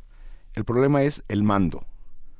estamos llevando a marco constitucional el mando de la seguridad pública a cargo de la Secretaría de la Defensa Nacional. Eso es militarización. Lo que esperaríamos de una ley es que garantizara de alguna manera la presencia de los militares en terreno, que diera un plazo para el fortalecimiento serio de las policías civiles, municipales, estatales y federales, y un retiro paulatino de las Fuerzas Armadas de tareas de seguridad y el mando necesariamente tendría que ser civil. En la propuesta actual hay varios problemas. No el reconocimiento de la presencia militar en las calles. Si, sales al terreno en buena parte del país dirán, no se pueden ir, con toda razón, los militares. El problema es el mando. Es decir, es un, eh, se está renunciando a un proyecto de eh, la subordinación de los mandos militares a mandos civiles, porque los ejemplos que dan de Francia o de España también son mentirosos. A ver, es interesante, se trajo a colación estos dos ejemplos, España y Francia. Por supuesto que, que, tiene formación en algunos casos militar, pero los mandos son civiles, dependen del Ministerio del Interior, por ejemplo, o trabajan junto con policías civiles. El proyecto que hoy se pone en la mesa, primero, anula toda capacidad o posibilidad de tener mandos civiles, eh, de fuerzas civiles. Lo que se está diciendo es la Policía Federal desaparecerá y se meterá en esta este Guardia Nacional. Es decir, si en el futuro queremos deshacer esta decisión, no tendremos fuerzas armadas para, eh, digo, cuerpos policiales para poderlo revertir. en, en, un año, dos años, en 15 años, cuando sea, que se quiera revertir esto, no habría con qué. Dos, llevarlo a marco constitucional porque no tienen alternativa después de lo que la Suprema Corte determinó la semana pasada, obligaría, si queremos otra vez desmontarlo, a tener mayorías calificadas. Sabemos lo que cuesta, el trabajo que cuesta tener mayorías calificadas en este país. Nos quejamos durante sexenios de que no había mayorías para hacer reformas. La última vez que tuvimos mayorías calificadas o medianamente calificadas fue en 94. Es decir, el resto se ha tenido que ir haciendo en coaliciones de partidos que hoy se encuentran profundamente debilitados. Entonces, la solución que se está proponiendo, más allá de que pudiera o no ser eficaz, nos llevaría a un irremediablemente a un proceso de militarización. Ahora, si no confían en los expertos nacionales, ahí están las opiniones internacionales. Que se revise lo que acaba de decir el alto comisionado de Naciones Unidas para los Derechos Internacional, Human Rights Watch, Derechos Humanos. Ayer mismo la el Comité para Desapariciones Forzadas de Naciones Unidas, es decir, el modelo de militarizar, porque no hay otro nombre. Es decir, mientras estos cuerpos dependan de la Secretaría de la Defensa y el mando esté en la Secretaría de la Defensa, la operación es militarización. Entonces, si no quieren creer o escuchar a las, a, las opiniones de organizaciones de sociedad civil, por ahí hay un pronunciamiento el día de hoy donde hay más, de, más de 500 personas y organizaciones firmamos un comunicado decir lo que están pretendiendo hacer es muy delicado. Es la concentración de la seguridad pública en mandos militares. No es poca cosa.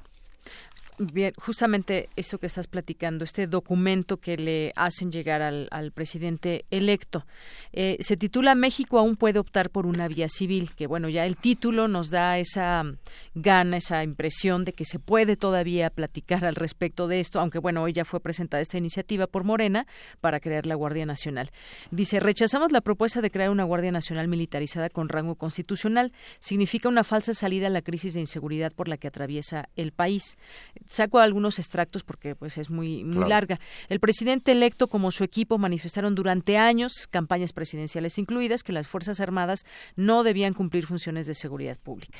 sobre esto, ayer en entrevista en, Televisa. Sí, también traigo a este, colación esa entrevista Andrés que quiero Manuel dijo que nunca lo dijo. Bueno, en redes sociales andan dando vueltas decenas de videos donde Andrés Manuel en campaña su diagnóstico era los militares no deben hacer funciones. Que se regresen al cuartel. Correcto. Y hoy lo tratan de dar la vuelta diciendo que no son militares, son policía militar, bajo mando militar. Así es. Mira, continúa algunas de las cosas que dice este documento que le envían. En nuestro país está acreditado que el despliegue militar no resuelve dinámicas delictivas complejas que responden a factores socioeconómicos y criminógenos que deben atenderse mediante acciones de prevención focalizadas y capacidades de investigación propias institucionales. Luego, por aquí, la propuesta del presidente electo representa en ese sentido no una ruptura con el pasado, sino la continuidad de esta indolencia y de esta irresponsabilidad. Peor aún, representa el colapso final de instituciones que nunca tuvieron la oportunidad de desarrollarse. Son pues cosas muy fuertes que le están señalando en este documento. Correcto. Eh, es viable considerar un proyecto de rescate de la Policía Federal, pero de ahí conformar un cuerpo nacional de policía bajo un mando civil, lo que justamente nos explicabas y que nos has traído a colación. Ahora, ya que decías de esta de este programa que hubo ahí en Televisa, ¿qué dijo eh, a su favor el presidente electo López Obrador? Bueno, pues defiende su programa de paz y seguridad que implica crear la Guardia Nacional de origen castrense al sostener que las condiciones de los cuerpos de seguridad eran peores de las que esperaba. Me imagino que el diagnóstico al que se enfrentó es tan terrible que, pues, tal vez no queda de otra. No, ¿Se justifica o no? No queda de otra recurrir a las Fuerzas Armadas. La pregunta aquí otra vez es, ¿por qué bajo mando militar? Nadie está pidiendo, de, las voces que yo he escuchado, que no participe el ejército en tareas de seguridad en lo que se fortalecen las fuerzas civiles. La pregunta es, ¿por qué hoy quieren crear la Guardia Nacional bajo mando militar? esa, es la pregunta, esa es la cuestión. También dijo a su favor que pondrá énfasis en la formación de respeto a los derechos humanos. Pues eso son buenas intenciones que si no se llenan de contenido pues son nada, ¿no? Y luego también eh, parte de lo que comentó en ese programa, el 80% de su estrategia se concentrará en un modelo económico y de desarrollo social a fin de que las oportunidades sustituyan el problema de inseguridad y violencia. en eso todo el mundo estamos de acuerdo. En eso estamos de acuerdo.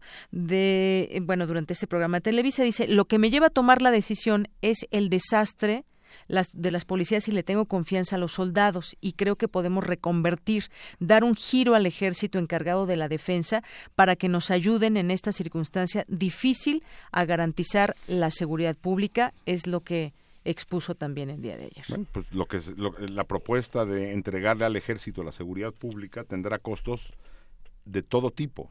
No nada más en violar. No hay ejército en el planeta que no sea violador de derechos humanos. Están entrenados para otra cosa. Aunque la policía militar digan que se va a ser entrenada de otra forma, repito, el mando es militar si nosotros volteamos a ver los países de nuestra región, por ejemplo, ya no hay ni siquiera secretarios de la defensa militares. Si nosotros seguimos en un modelo del siglo XIX o principios del XX, donde el jefe de las Fuerzas Armadas, aunque el, jefe supremo es el presidente de la República, el secretario de la Defensa o el secretario del Ministerio de Guerra, como existe en otros países, en todos lados es un civil. Nosotros seguimos bajo una lógica militar. Entregar la seguridad pública a un ministerio, a una secretaría militar, a la Sedena y a la Semar en costas, es muy peligroso. Se convertirán estos actores militares en actores políticos regionales, que de por sí ya los, de, los gobernadores eh, están muy debilitados en, e, con esta propuesta de los delegados o superdelegados o como se le quiera llamar. Pues ahora imagínate qué serán, qué, qué capacidad de maniobra tendrán con un mando militar encargado de la seguridad en cada uno de, de, los estados o en, las regiones. El, la primera negativa oficial que hubo fue la declaración de Claudia Sheinbaum, de decir a la Ciudad de México esta Guardia Nacional no entra. Es decir, no es la salida.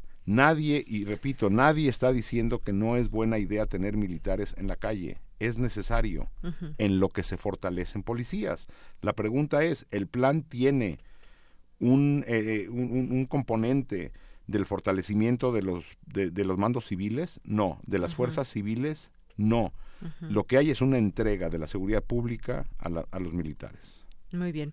Voy a decir lo último, parte de lo que dijo eh, también entre, en este programa. Dijo que esta Guardia Nacional va a integrar, centralizar, unificar, pues la unidad nos da elementos, ya no son solo 40.000 elementos de la Policía Federal, sino también poder contar los eh, de los 230.000 elementos del Ejército. Yo aquí tengo una pregunta, Jacobo. Nada más sobre el dato, de los 40.000 federales, nada más la mitad son personal administrativo, es decir, en campo la mitad de esos. Eh, tengo una pregunta. Em, yo recuerdo muy bien que en el sexenio que está terminando hubo no sé cuántas reuniones de la Conferencia Nacional de Gobernadores donde asistían los gobernadores, el presidente y muchas veces eh, el secretario de Gobernación, Miguel Ángel Osorio Chong. Y en esas reuniones, pues em, entre los discursos siempre era pues un poco llamar la atención también a los gobernadores. ¿Qué papel juegan los gobernadores o qué papel van a jugar también en la salvaguarda de sus propios estados? Y si nos vamos de ahí, está el, gobernador que se encarga de la policía estatal y están los municipios que son las policías municipales. Como sabemos, sí, muchas de estas policías pues han sido también infiltradas por el narcotráfico. ¿Qué sucede ahí? ¿Qué papel van a jugar los gobernadores también para salvaguardar a, a quienes están están gobernando. Pues con esta nueva ley deja de haber algún incentivo para que los gobernadores se hagan cargo de la seguridad, que tendría que ser su obligación. Eh, incluso en el formato anterior, es decir, no, no, no quiero decir con esto que venimos de, momentos de gloria de seguridad, es decir, venimos del colapso absoluto de dos sexenios en materia de seguridad, donde para los gobernadores fue muy fácil desentenderse el tema de la seguridad, el, eslabón municipal es el más débil de todos. ¿Por qué? Porque nos recargamos, y, digo nos, es decir, el, Estado y la sociedad mexicana en las Fuerzas Armadas de manera equivocada. Lo que tendría que hacer, hacerse es un plan serio, con responsabilidades claras, para implementar esto. En teoría ya lo había, pero como tantas otras cosas en nuestra ley y en nuestro marco, pues es letra muerta. Habrá que exigirle, habría que exigirle a los gobernadores de formar eh, policías estatales capaces, bien entrenados, bien remunerados, que puedan ejercer su, trabajo en condiciones óptimas, pero sabemos en las condiciones que trabajan incluso la federal, pagando su propia gasolina o pagando sus propios elementos de trabajo. Es decir, tenemos o no tenemos la voluntad de hacer un marco y, un marco legal y unas condiciones de operación de las policías civiles para la seguridad pública o no lo tenemos.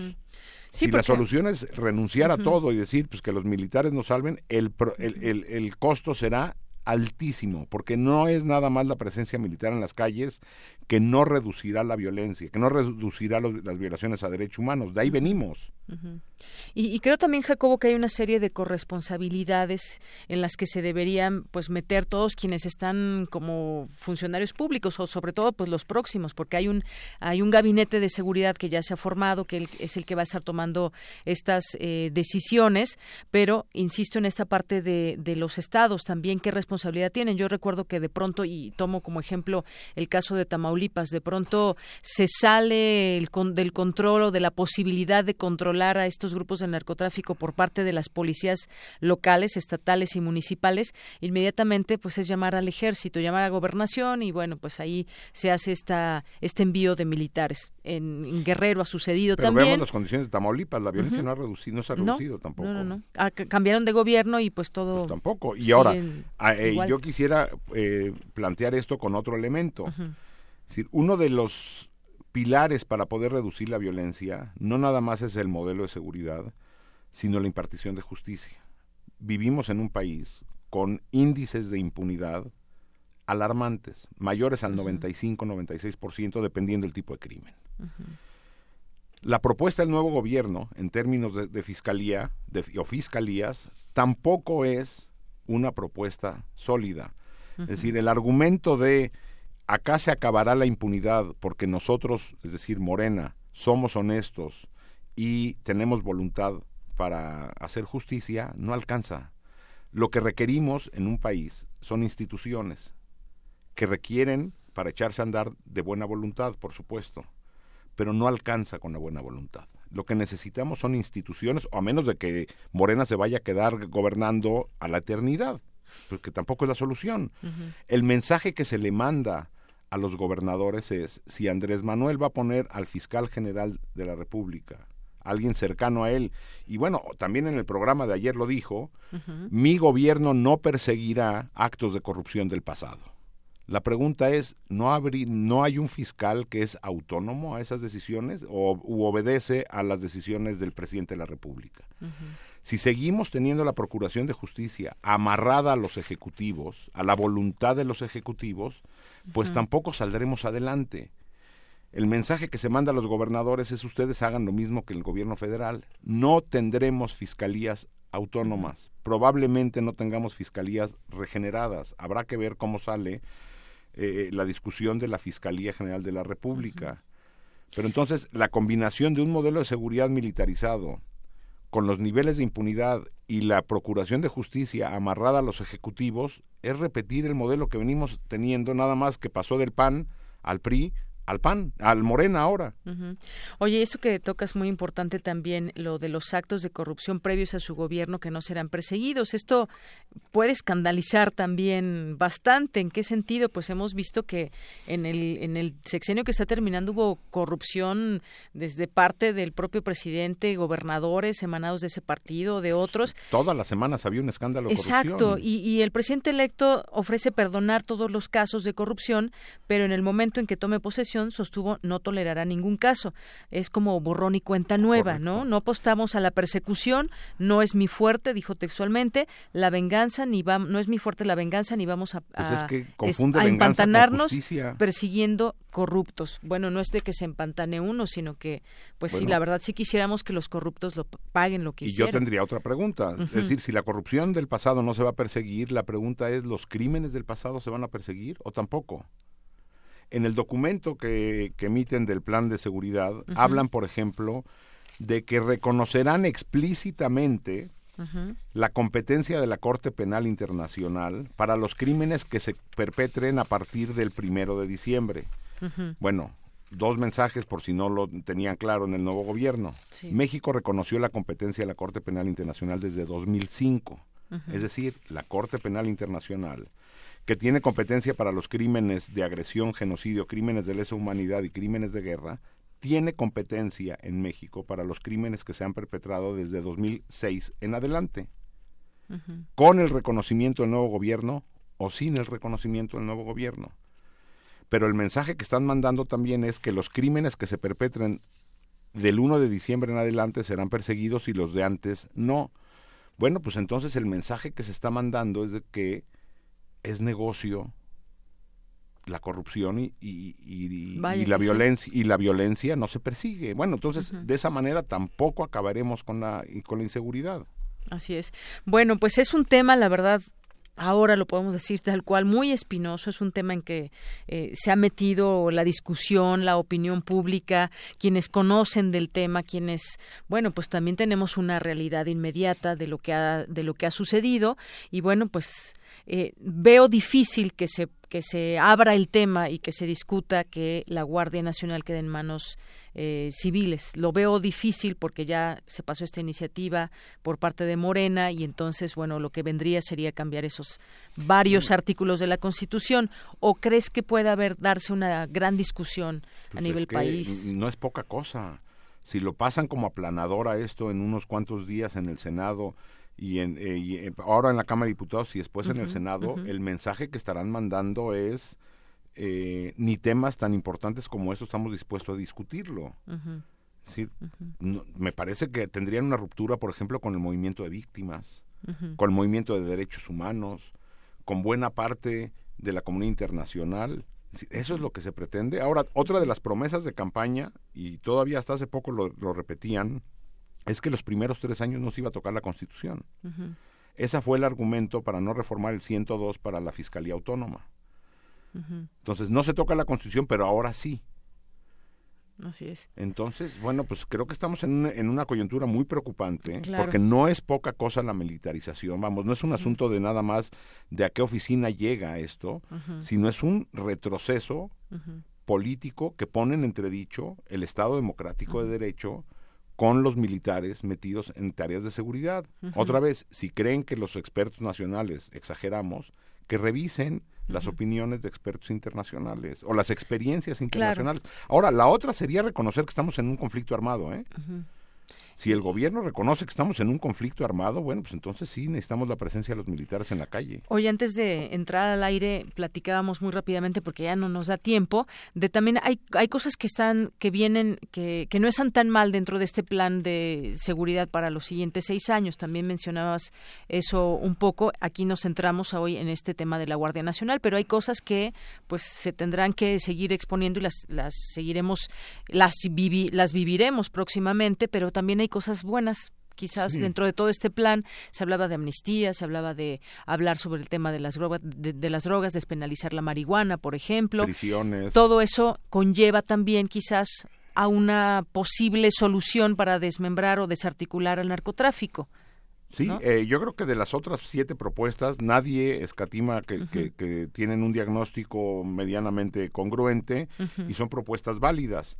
Eh, lo que nos faltaría saber en esas primeras siete propuestas son los cómo. Es decir, es un documento que tiene ocho propuestas, donde solo se desarrolla la octava, que es eh, la Guardia Nacional. En las otras siete, temas de drogas, temas de reinserción social, condiciones en prisiones, inversión eh, social, todo eso, pues nadie está, creo que nadie estaría en contra. Faltaría ver los cómo. Claro. Muy bien. Bueno, pues eso es un tema que también eh, podemos seguir discutiendo de las cosas que se prevén, que, puedan ser, que están bien expuestas eh, dentro de este plan nacional de seguridad y de paz en nuestro país, pero en este caso, pues la Guardia Nacional no, no, no, no se ve no gusta como está ahorita, pues hasta hoy planteada. gusta es, a ver, el mismo documento habla, por ejemplo, de procesos de justicia transicional, que son memoria, digo, procesos de verdad, justicia, reparación a víctimas y garantías de no repetición todos los procesos de justicia transicionan en el planeta, parten de la idea de, a través de la verdad y la justicia, recuperar el Estado democrático de derecho. Eso es incompatible con la militarización. Muy bien. Bueno, pues Jacobo Dayan, ha sido un gusto platicar contigo, que hayas venido aquí a Prisma RU de Radio UNAM y exponernos estos puntos de vista desde el análisis sobre este tema en particular. Muchas gracias. No, gracias a ustedes y hay que estar pendientes. Claro que sí. Muy buenas tardes. Jacobo Dayan, investigador del Seminario sobre Violencia y la Paz del Colegio de México, autor del informe, coautor del informe El Yugo Z. Continuamos. Relatamos al mundo. Relatamos al mundo. Porque tu opinión es importante, síguenos en nuestras redes sociales, en Facebook como Prisma RU y en Twitter como arroba PrismaRU.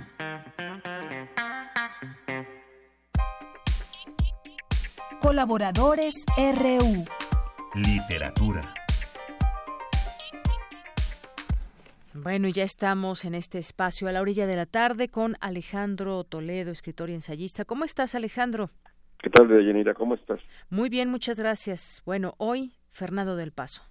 Pues sí, este, tristemente, el, miércoles pasado eh, murió Fernando del Paso. Yo creo, el, el martes yo cuando hablé de la murciélaga comenté de, que en esa librería tenían la plaqueta con la que él se inicia como, como escritor, que es los sonetos de los diarios y un radio escucha me, igual me preguntó que le mm, qué escritores le recomendaba. Yo y mencioné como de los autores vivos a, a Fernando del Paz lamentablemente murió el día el día siguiente. Y yo tengo una propuesta de, de lectura de sus cuatro novelas que es este según un esquema que, que yo me inventé basado en Bachelard sus cuatro novelas representan los cuatro elementos de la de la naturaleza no porque la primera es José Trigo, es una novela de la tierra. Incluso José Trigo hereda un poco, el, es una variante del Pedro y el Páramo de, la novela de, Juan Rulfo, ¿no? La, el nombre bíblico y el elemento de la, de la naturaleza. Y es una novela para caminarse, como si uno recorriera los, los campamentos ferrocarrileros de Nonualco Tlatelolco y este, cruzara el puente, el puente de Nonualco y, y, se, y pasara hacia la hacia la siguiente zona, que era un paisaje que del paso descubrió cuando iba en un autobús y vio a una pareja, el hombre cargaba un féretro blanco pequeño y la mujer que iba atrás de él recolectaba crisantemos silvestres. Entonces esa imagen le atrajo, se bajó del autobús y fue a... lo siguió, y ese fue su descubrimiento de los campamentos ferrocarrileros y ese fue el inicio de su novela José Trigo, ¿no? Entonces es una novela como para caminarse. Tiene como, como imitación un poco el, Ulises de Joyce, es una variación del Ulises de Joyce, que también es una novela peatonal, ¿no? Entonces por eso le digo yo que es una novela de la, de la tierra. Luego, en la siguiente década, en los años 70, publica Paninero de México, que es una de la que hemos hablado, que es una novela muy estudiantil. Pero el personaje Palinuro es un navegante, es el piloto de, de Eneas en la Eneida.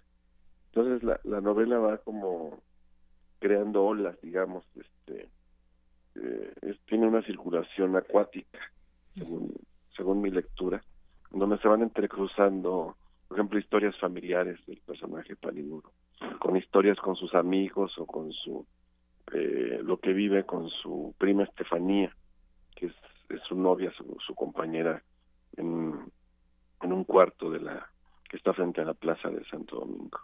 Entonces digo que esa segunda novela es una novela del, del agua y la tercera, Noticias del Imperio, sería su novela del, del aire, ¿no? Con el, monólogo aéreo, digamos, de, de Carlota, que es el que le da que le da este forma o estructura a, Noticias del Imperio, ¿no? incluso los castillos. Es una novela de castillos, del castillo de Bouchot, del castillo de, de Chapultepec, todo te remite a la, lectura o a lo aéreo, ¿no? Y el discurso, la prosa, digamos, te entendería eso, ¿no? Y la cuarta novela de Del Paso, que es Linda 67, una novela policíaca, es una novela, para mí, una novela de fuego, ¿no? Incluso al comienzo de la novela, cuando se conocen los protagonistas, que es un noviazgo, ella le pide a él que, que deje de fumar porque a ella le molesta el fuego y cuando él comete el, asesinato, lo primero que él hace es encender un, un cigarrillo, ¿no? Es como su recuperación del, del elemento de que le había quitado su compañera, ¿no? Entonces, es una propuesta mía de lectura que he estado desarrollando y que me parece que, que puede ser válida, ¿no? Quien se acerca del paso puede este partir de estos principios y, y ahí este y quizá acompañando esta lectura leer también a, a Bachelard que tiene esta, serie de sobre los elementos materiales que abre con precisamente con el agua y, y los sueños Entonces, este, es una invitación, digamos, a la lectura de Del Paso a partir de esta, esta propuesta de seguirlo en, en esos cuatro elementos. Ahí no se acaba la obra de Del Paso, por supuesto, hizo otros libros, pero el, cuerpo principal está en, en esas cuatro novelas, ¿no? Y dejó inconcluso pues un proyecto que era también muy amplio, que se llamaba Bajo la sombra de la historia, del que se publicó solo un, un primer tomo en el Fondo de Cultura Económica. Y parece que los dos siguientes no... Bueno, el segundo quedó muy a medias y el tercero parece que no, que ya no se, ni siquiera lo pudo comenzar, ¿no? Y era otra cosa, ella no era una propuesta narrativa, sino que era un libro de reflexión sobre el mundo moderno y, y, la influencia de las de las religiones, ¿no? Del Paso creía que era muy importante para entender lo que estaba ocurriendo en el mundo moderno, sobre todo a partir de, de la caída de las Torres Gemelas, había que asomarse a la, a la historia de las religiones y saber qué pasaba, por ejemplo, con, con el mundo árabe, ¿no? Entonces su libro tenía esa intención. Y de paso en, en una primera parte nos, escribió una suerte de, autobiografía dentro de ese libro que nos da muchos datos de lo que de lo que fue su vida, ¿no? Su relación con la con la medicina como alumno de la escuela de medicina, con la publicidad como copy copywriter creo que le, le llaman. Y este y su historia familiar que es la que da sustento a una de sus novelas más importantes que es Palinudo de, de México, ¿no? Así, sí, Alejandro. Digo, no digo, esa es mi, una propuesta para no no recordarlo, sino los que han sabido de esta noticia, pues que se, que se animen a, leerlo. Los libros de Del Paso, él decía que eran gordos y que tenían varios usos, por ejemplo, en una en caso de un asalto en la calle podías defenderte con, con el ladrillo que de sus novelas, ¿no? Entonces tenían usos pero se pueden leer muy bien. Es un escritor este que, que usa el humor, ¿no? Y eso eso se le se le agradece. este su libro más conocido es Noticias del Imperio, pero los otros también valen la pena asomarse a ellos, ¿no? y, la fortuna es que el Fondo de Cultura en las últimas décadas se ha dedicado a, reeditarlo, ¿no? Entonces ya lo tiene prácticamente completo en su en su catálogo, ¿no? Acaba de salir una un, una obra de teatro en verso que se llama La muerte que se La muerte se va a Granada, creo, que, que, trata del asesinato de, de García Lorca. Entonces los libros están ahí Ahí están los libros. Y fíjate, eh, justamente platicábamos Ruth y yo por la mañana sobre noticias del imperio. Y también una riqueza en el vocabulario, es un libro pues bastante de bastantes páginas.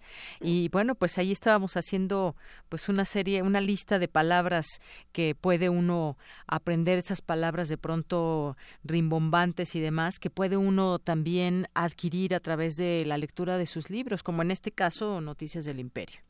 Sí, su libro más extremo en ese sentido, de, exploración en diccionarios, de ir hacia a, las, las bases, digamos, de, la lengua española, es José Trigo. José Trigo. Que es, que es prácticamente un libro escrito en, en chilango, digamos, en, español citadino de feño, pero que va a la, raíz de, de, todo eso. Y es un libro muy difícil de leer en el extranjero.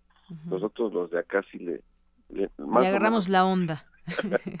le entendemos un poco más que sobre todo que un español o que un argentino que encuentra ahí un mar de palabras este, mexicanas, ¿no? Pero claro, Noticias del Imperio tiene ese monólogo de Carlota que es, que es hermosísimo. Y uno no sabe cómo lo sostiene porque va capítulo a capítulo se va renovando el, ese monólogo. Que algunos comparan con el monólogo de, de Molly Bloom del Ulises, pero que va, yo, yo digo, en algún sentido, por lo menos para nosotros, mucho más, mucho más allá, ¿no? Así es. Bueno, pues eh, Alejandro, muchas gracias por eh, recordarnos. Además decías, dejó un proyecto ahí inconcluso y también dejó, pues ahí pendiente, iba a asistir a, a, Guadalajara, su amiga Carmen eh, Villoro, directora de la Cátedra Extraordinaria Fernando del Paso de la Universidad de Guadalajara, pues esperaba tenerlo como invitado de honor el, en dos días, el 22 de noviembre, en la apertura de Los Delirios de Carlota, una exposición de libros intervenidos y pasarela de productos de licenciatura en diseño de modas. Y bueno, pues tenía ahí también varios pendientes que, eh, que cumplir. Pues sí, lamentablemente ya no pudo estar ahí, pero... Mm, así pues es. Está muy vivo en su escritura, entonces. A leer. Es, la forma de estar con él, yo creo. Muy bien. En estas circunstancias.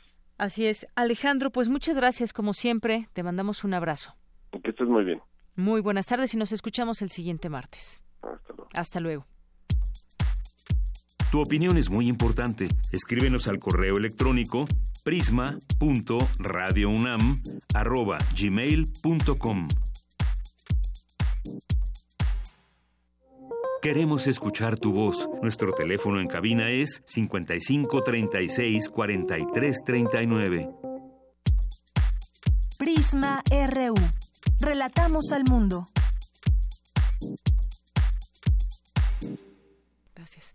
Bien, continuamos dos de la tarde con 51 minutos. Algunos comentarios que nos llegaron después de esta plática eh, con Jacobo Dayan. Nos llamó Guillermo Aullet, profesor universitario, y nos dice, em, dice, comenta sobre un detalle ignorado en la implementación de la Guardia Militar. El ejército es inmaculado, incorrupto y sin nexos con el crimen organizado. Le entregaremos la seguridad a militares con antecedentes corruptos para quitar corruptos. Gracias por su comentario, Guillermo Ullet. Guillermo Pentachi nos vuelve a escribir y nos dice cuál es la salida según los firmantes de esa carta, porque no veo sus propuestas. Las policías de la Secretaría de Seguridad Pública están llenas de corrupción y permeadas por el narcotráfico. Por otro lado, le pregunto al ponente, ¿no vale la pena darle el beneficio de la, de la duda a López Obrador?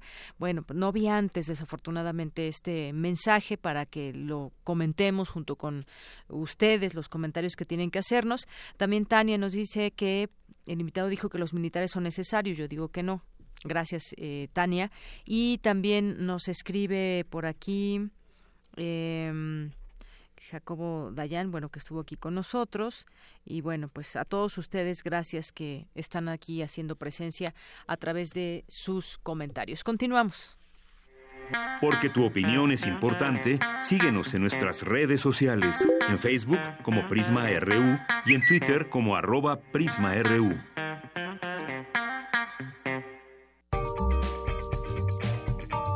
Sala Julián Carrillo presenta.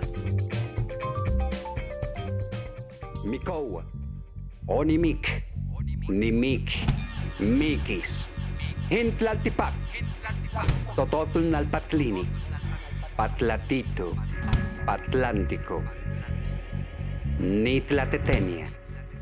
Bien, pues hoy no es lunes, pero Montserrat Muñoz se confundió, pensó que hoy era lunes, es martes, pero aquí nos tiene las actividades de la sala Julián Carrillo. Es un martes que sabe a lunes. Hola, Deyanira. ¿Cómo dijiste? Es un falso lunes. Un falso lunes. falso. Eh, Bienvenida. hola, ¿cómo están? Pero lo que es verdadero es el sentimiento que nos une aquí en la sala Julián Carrillo. Y a propósito de un chiste que anda por ahí en internet eh, acerca de una eh, actriz mexicana, les queremos preguntar: ¿están ahí asistentes de la sala Julián Carrillo? ¿Nos oyen? nos escuchan, nos sienten, porque nosotros sí, y les queremos contar que todas las actividades las pueden consultar en el Facebook de la Sala Julián Carrillo. Nuestra portada es la cartelera del mes y también si se asoman, lo padre ahorita de la radio es que ya también es muy visual de Yanira. Entonces estamos recalcando eso para que puedan ir al Facebook y ahí revisar el último video que hicimos con Rosendo Gaspel que dio función ayer de Yugular, una obra multipremiada donde, bueno, pues él ha transcurrido una historia de soledad, de depresión en una ciudad monstruo, de mm, falta de empatía, que bueno, son temas que, que, tenemos aquí en una ciudad de 22 millones. Si ustedes quieren conocer la historia de un hombre que va perdiendo la memoria a través de eh, recordatorios, a través de situaciones bastante fuertes, vengan el próximo lunes a la función de Yugular con Rosendo Gaspel, que también lo encontramos ahí en el espejo maquillándose y caracterizándose para, para dar eh, todo en la función. Entonces, la última será el próximo lunes de teatro. Hoy, martes de danza, tenemos el hashtag martes de danza eh, con el festival Cuerpo al Descubierto, Miguel Ángel Palmeros. Estos son unipersonales que realizan jóvenes expertos. Tuvimos en el martes pasado, vaya, una muestra de por ejemplo, mm, una silla en el escenario, una luz muy básica y una bailarina desglosando una historia de ansiedad, de máscaras, de falsas intenciones personales, eh, hacía unos movimientos a modo de espejo, había también un, un unipersonal que tenía patines, entonces hasta patinando se vinieron aquí a mostrar todo lo que el cuerpo puede hacer, ¿no? Y todo eso se celebra a través de la danza contemporánea y son los martes de danza que los dedicamos a eso. A las 8 de la noche empieza la función. Todas las eh, funciones de nuestra cartelera son de entrada libre. Eso también nos lo preguntan muchísimo. Entonces les decimos, no, no hay ningún costo para estas actividades más que el costo que se beneficien todos, ¿no? Que son actividades para nuestra comunidad. Los miércoles de Cine Club Radio Cinema, mañana estaremos eh, proyectando una película sobre el ciclo Mujeres detrás de la cámara y enfrente de la cámara documental. Esto va a ser una proyección con Ella Schurenberg que presenta Rosario. Esta es una historia potente, los invitamos a celebrar este ciclo que tendremos por ahí la presencia de las directoras para que nos hablen directamente sobre las películas. Entonces, mañana hay función de Cine Club. Exactamente, imperdible, a las 6 de la tarde, entrada libre. Los jueves, Patria Fosa Común, una lectura dramatizada sobre conmemorar 1968 con todo lo que involucró mm, rescatar textos, tener la pasión de adentrarse a los testimonios, a las crónicas periodísticas. Es una adaptación literaria de Héctor Salic y puesta en escena de Eduardo Ruiz Aviñón con seis actores en escena que también eh, son voces de Radio Universidad, por ejemplo, Juan Stack, María Sandoval, también Sergio Rued, que es actor y da cursos, entonces todos ellos están en un escenario reuniendo toda la potencia de la palabra para celebrar eh, también que estamos unidos, ¿no? Y que estamos unidos en esto de las artes y de compartir y de hacer memoria. Entonces, Patria Fosa Común los jueves, viernes de intersecciones, con esto que acaban de escuchar, que son las palabras en náhuatl de los infinitos más iguales, una combinación de rock progresivo con lectura de poesía. Qué bien suena, ¿no? Suena bastante bien. Si ustedes son rockeros y les gusta, pues, experimentar con, con algunas fusiones como, eh, pues, no sé, algo, algo de son, algo también de tintes de jazz, y tienen por ahí unos estándares bastante divertidos en una combinación explosiva, diría yo. Entonces, los infinitos más iguales este viernes de intersecciones. El sábado les damos el día porque los queremos ver el domingo aquí a la una. Hay proyección, hay proyección, hay función de Se Busca, que aquí en los eh, camerinos eh, igual les podemos poner una foto en el Facebook de la sala porque están la utilería, ¿no? Todos los eh, sillones, telas, maderas que usan y están las máscaras de estos personajes. La historia es un lobo que quiere cantar y a través de la música de Leica Mochan es que lo hacen posible, una puesta en escena muy divertida, infantil, pero pero pues abierto a todo público. Domingo a la una y a las cinco, dos por uno, concierto de la FAM con un coro. Son alumnos de la Facultad de Música eh, de la UNAM, que tenemos un convenio aquí con Radio UNAM y pues bueno, abrimos la sala para todos que quieran venir a escuchar también la puesta en escena de música académica de nuestros universitarios. Muy bien, bueno, pues gracias por todas estas invitaciones, Monse. Eh, la invitación está hecha, falta la presencia de todos los radioescuchas la gente que quiera venir a visitar, conocer, permearse, entretenerse de todo lo que ofrece eh, durante esta semana la sala Julián Carrillo. Pues ahora sí, nos escuchamos el siguiente lunes y nos tendrás más información. Gracias a todos, gracias al equipo de Prisma RU y también a ti, Deyanira. Gracias, Monse. Con esto nos despedimos. Gracias por su atención. Mañana, mañana a las 7 me invitaron a conducir en primer movimiento y nos escuchamos también aquí. Mañana a la 1 aquí en Prisma RU. Soy Deyanira Morán y en nombre de todo este gran equipo, gracias, buenas tardes y buen provecho.